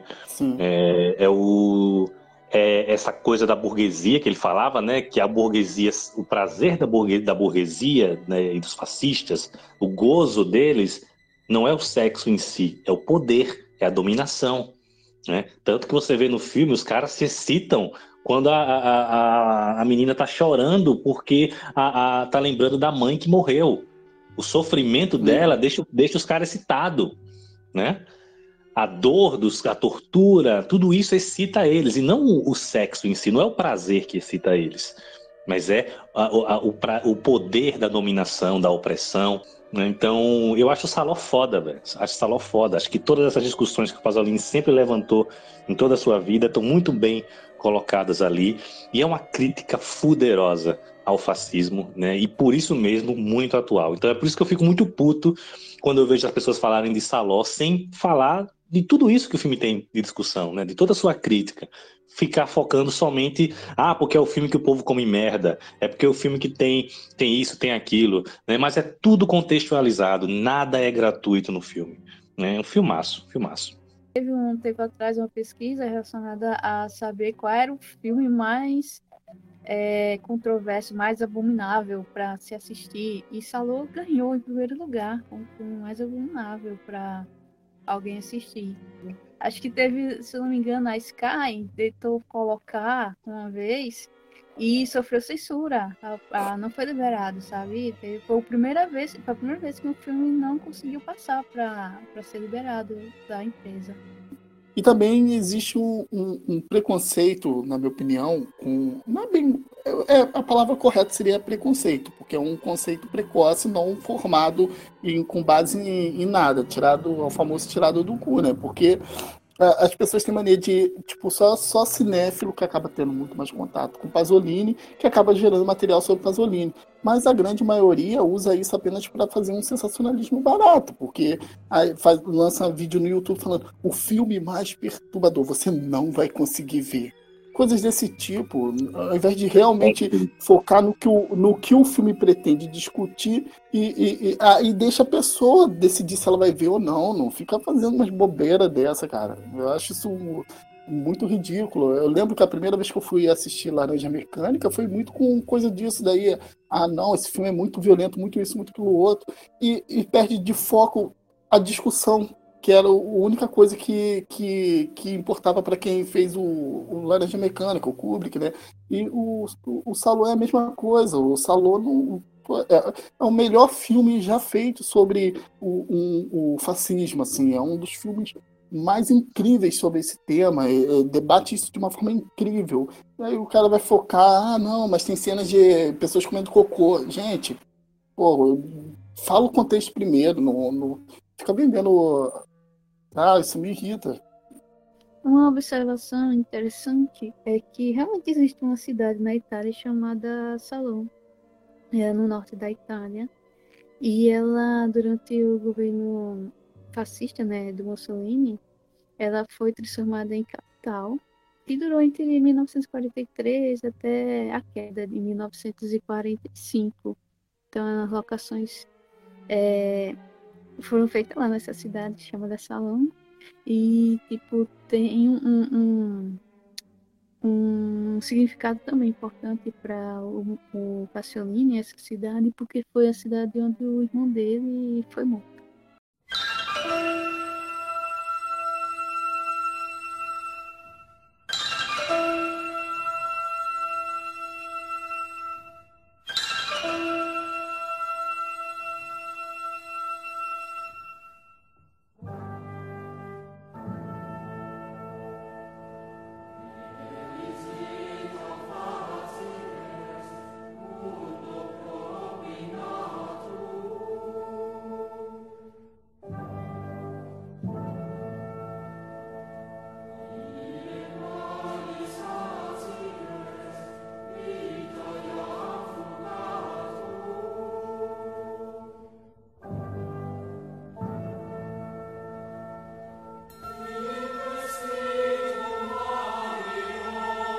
Falamos sobre a obra de Pier Paolo Pasolini, fizemos a nossa homenagem ao centenário deste grande cineasta que merece ser melhor conhecido, ser descoberto aí pelo grande público, né?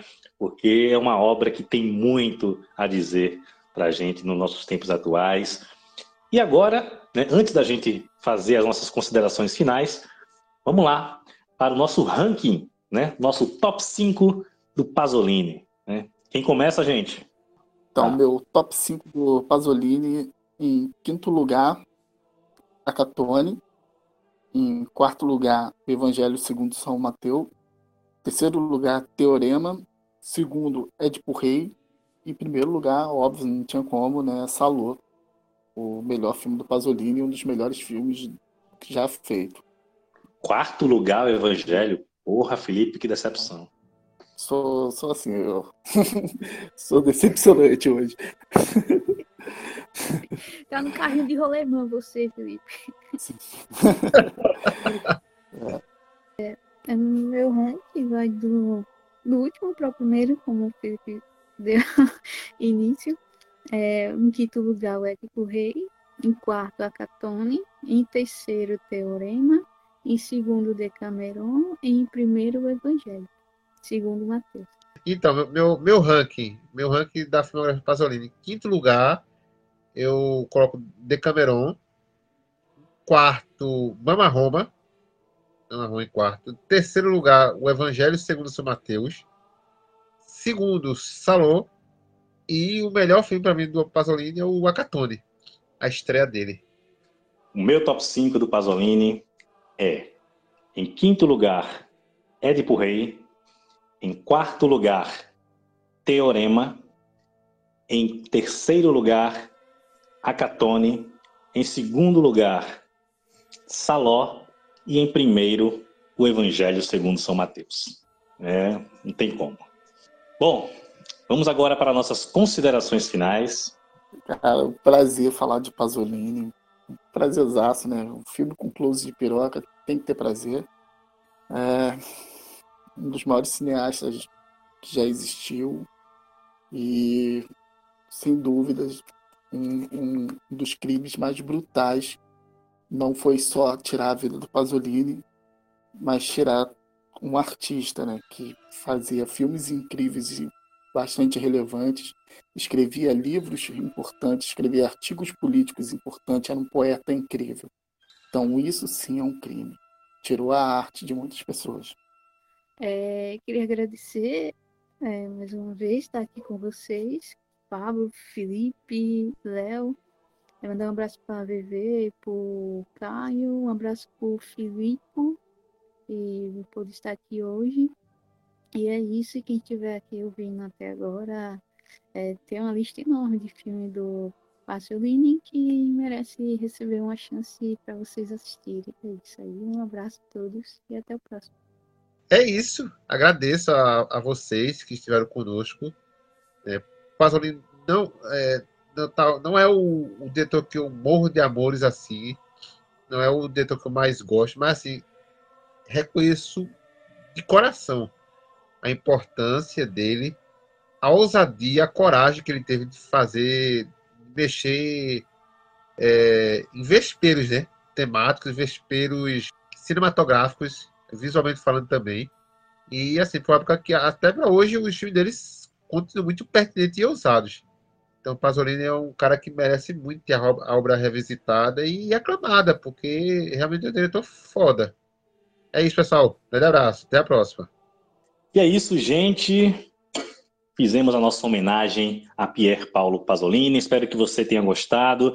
Né? Fizemos aí uma análise muito rica sobre a obra deste grande artista.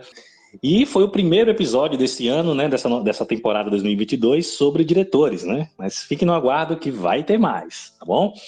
A gente faz o nosso, o nosso conteúdo com maior carinho né, e com muita paixão pela sétima arte. Né? Então, é isso, gente. Acompanhe o Cinema em Movimento, acompanhe o Cinema Rola, de Cinema Parte, siga a Vivi, né? sigam todos nós, né? acompanhe a gente e acompanhe o podcast, nosso podcast quinzenal, beleza? Que tem muita coisa boa para vir aí para frente.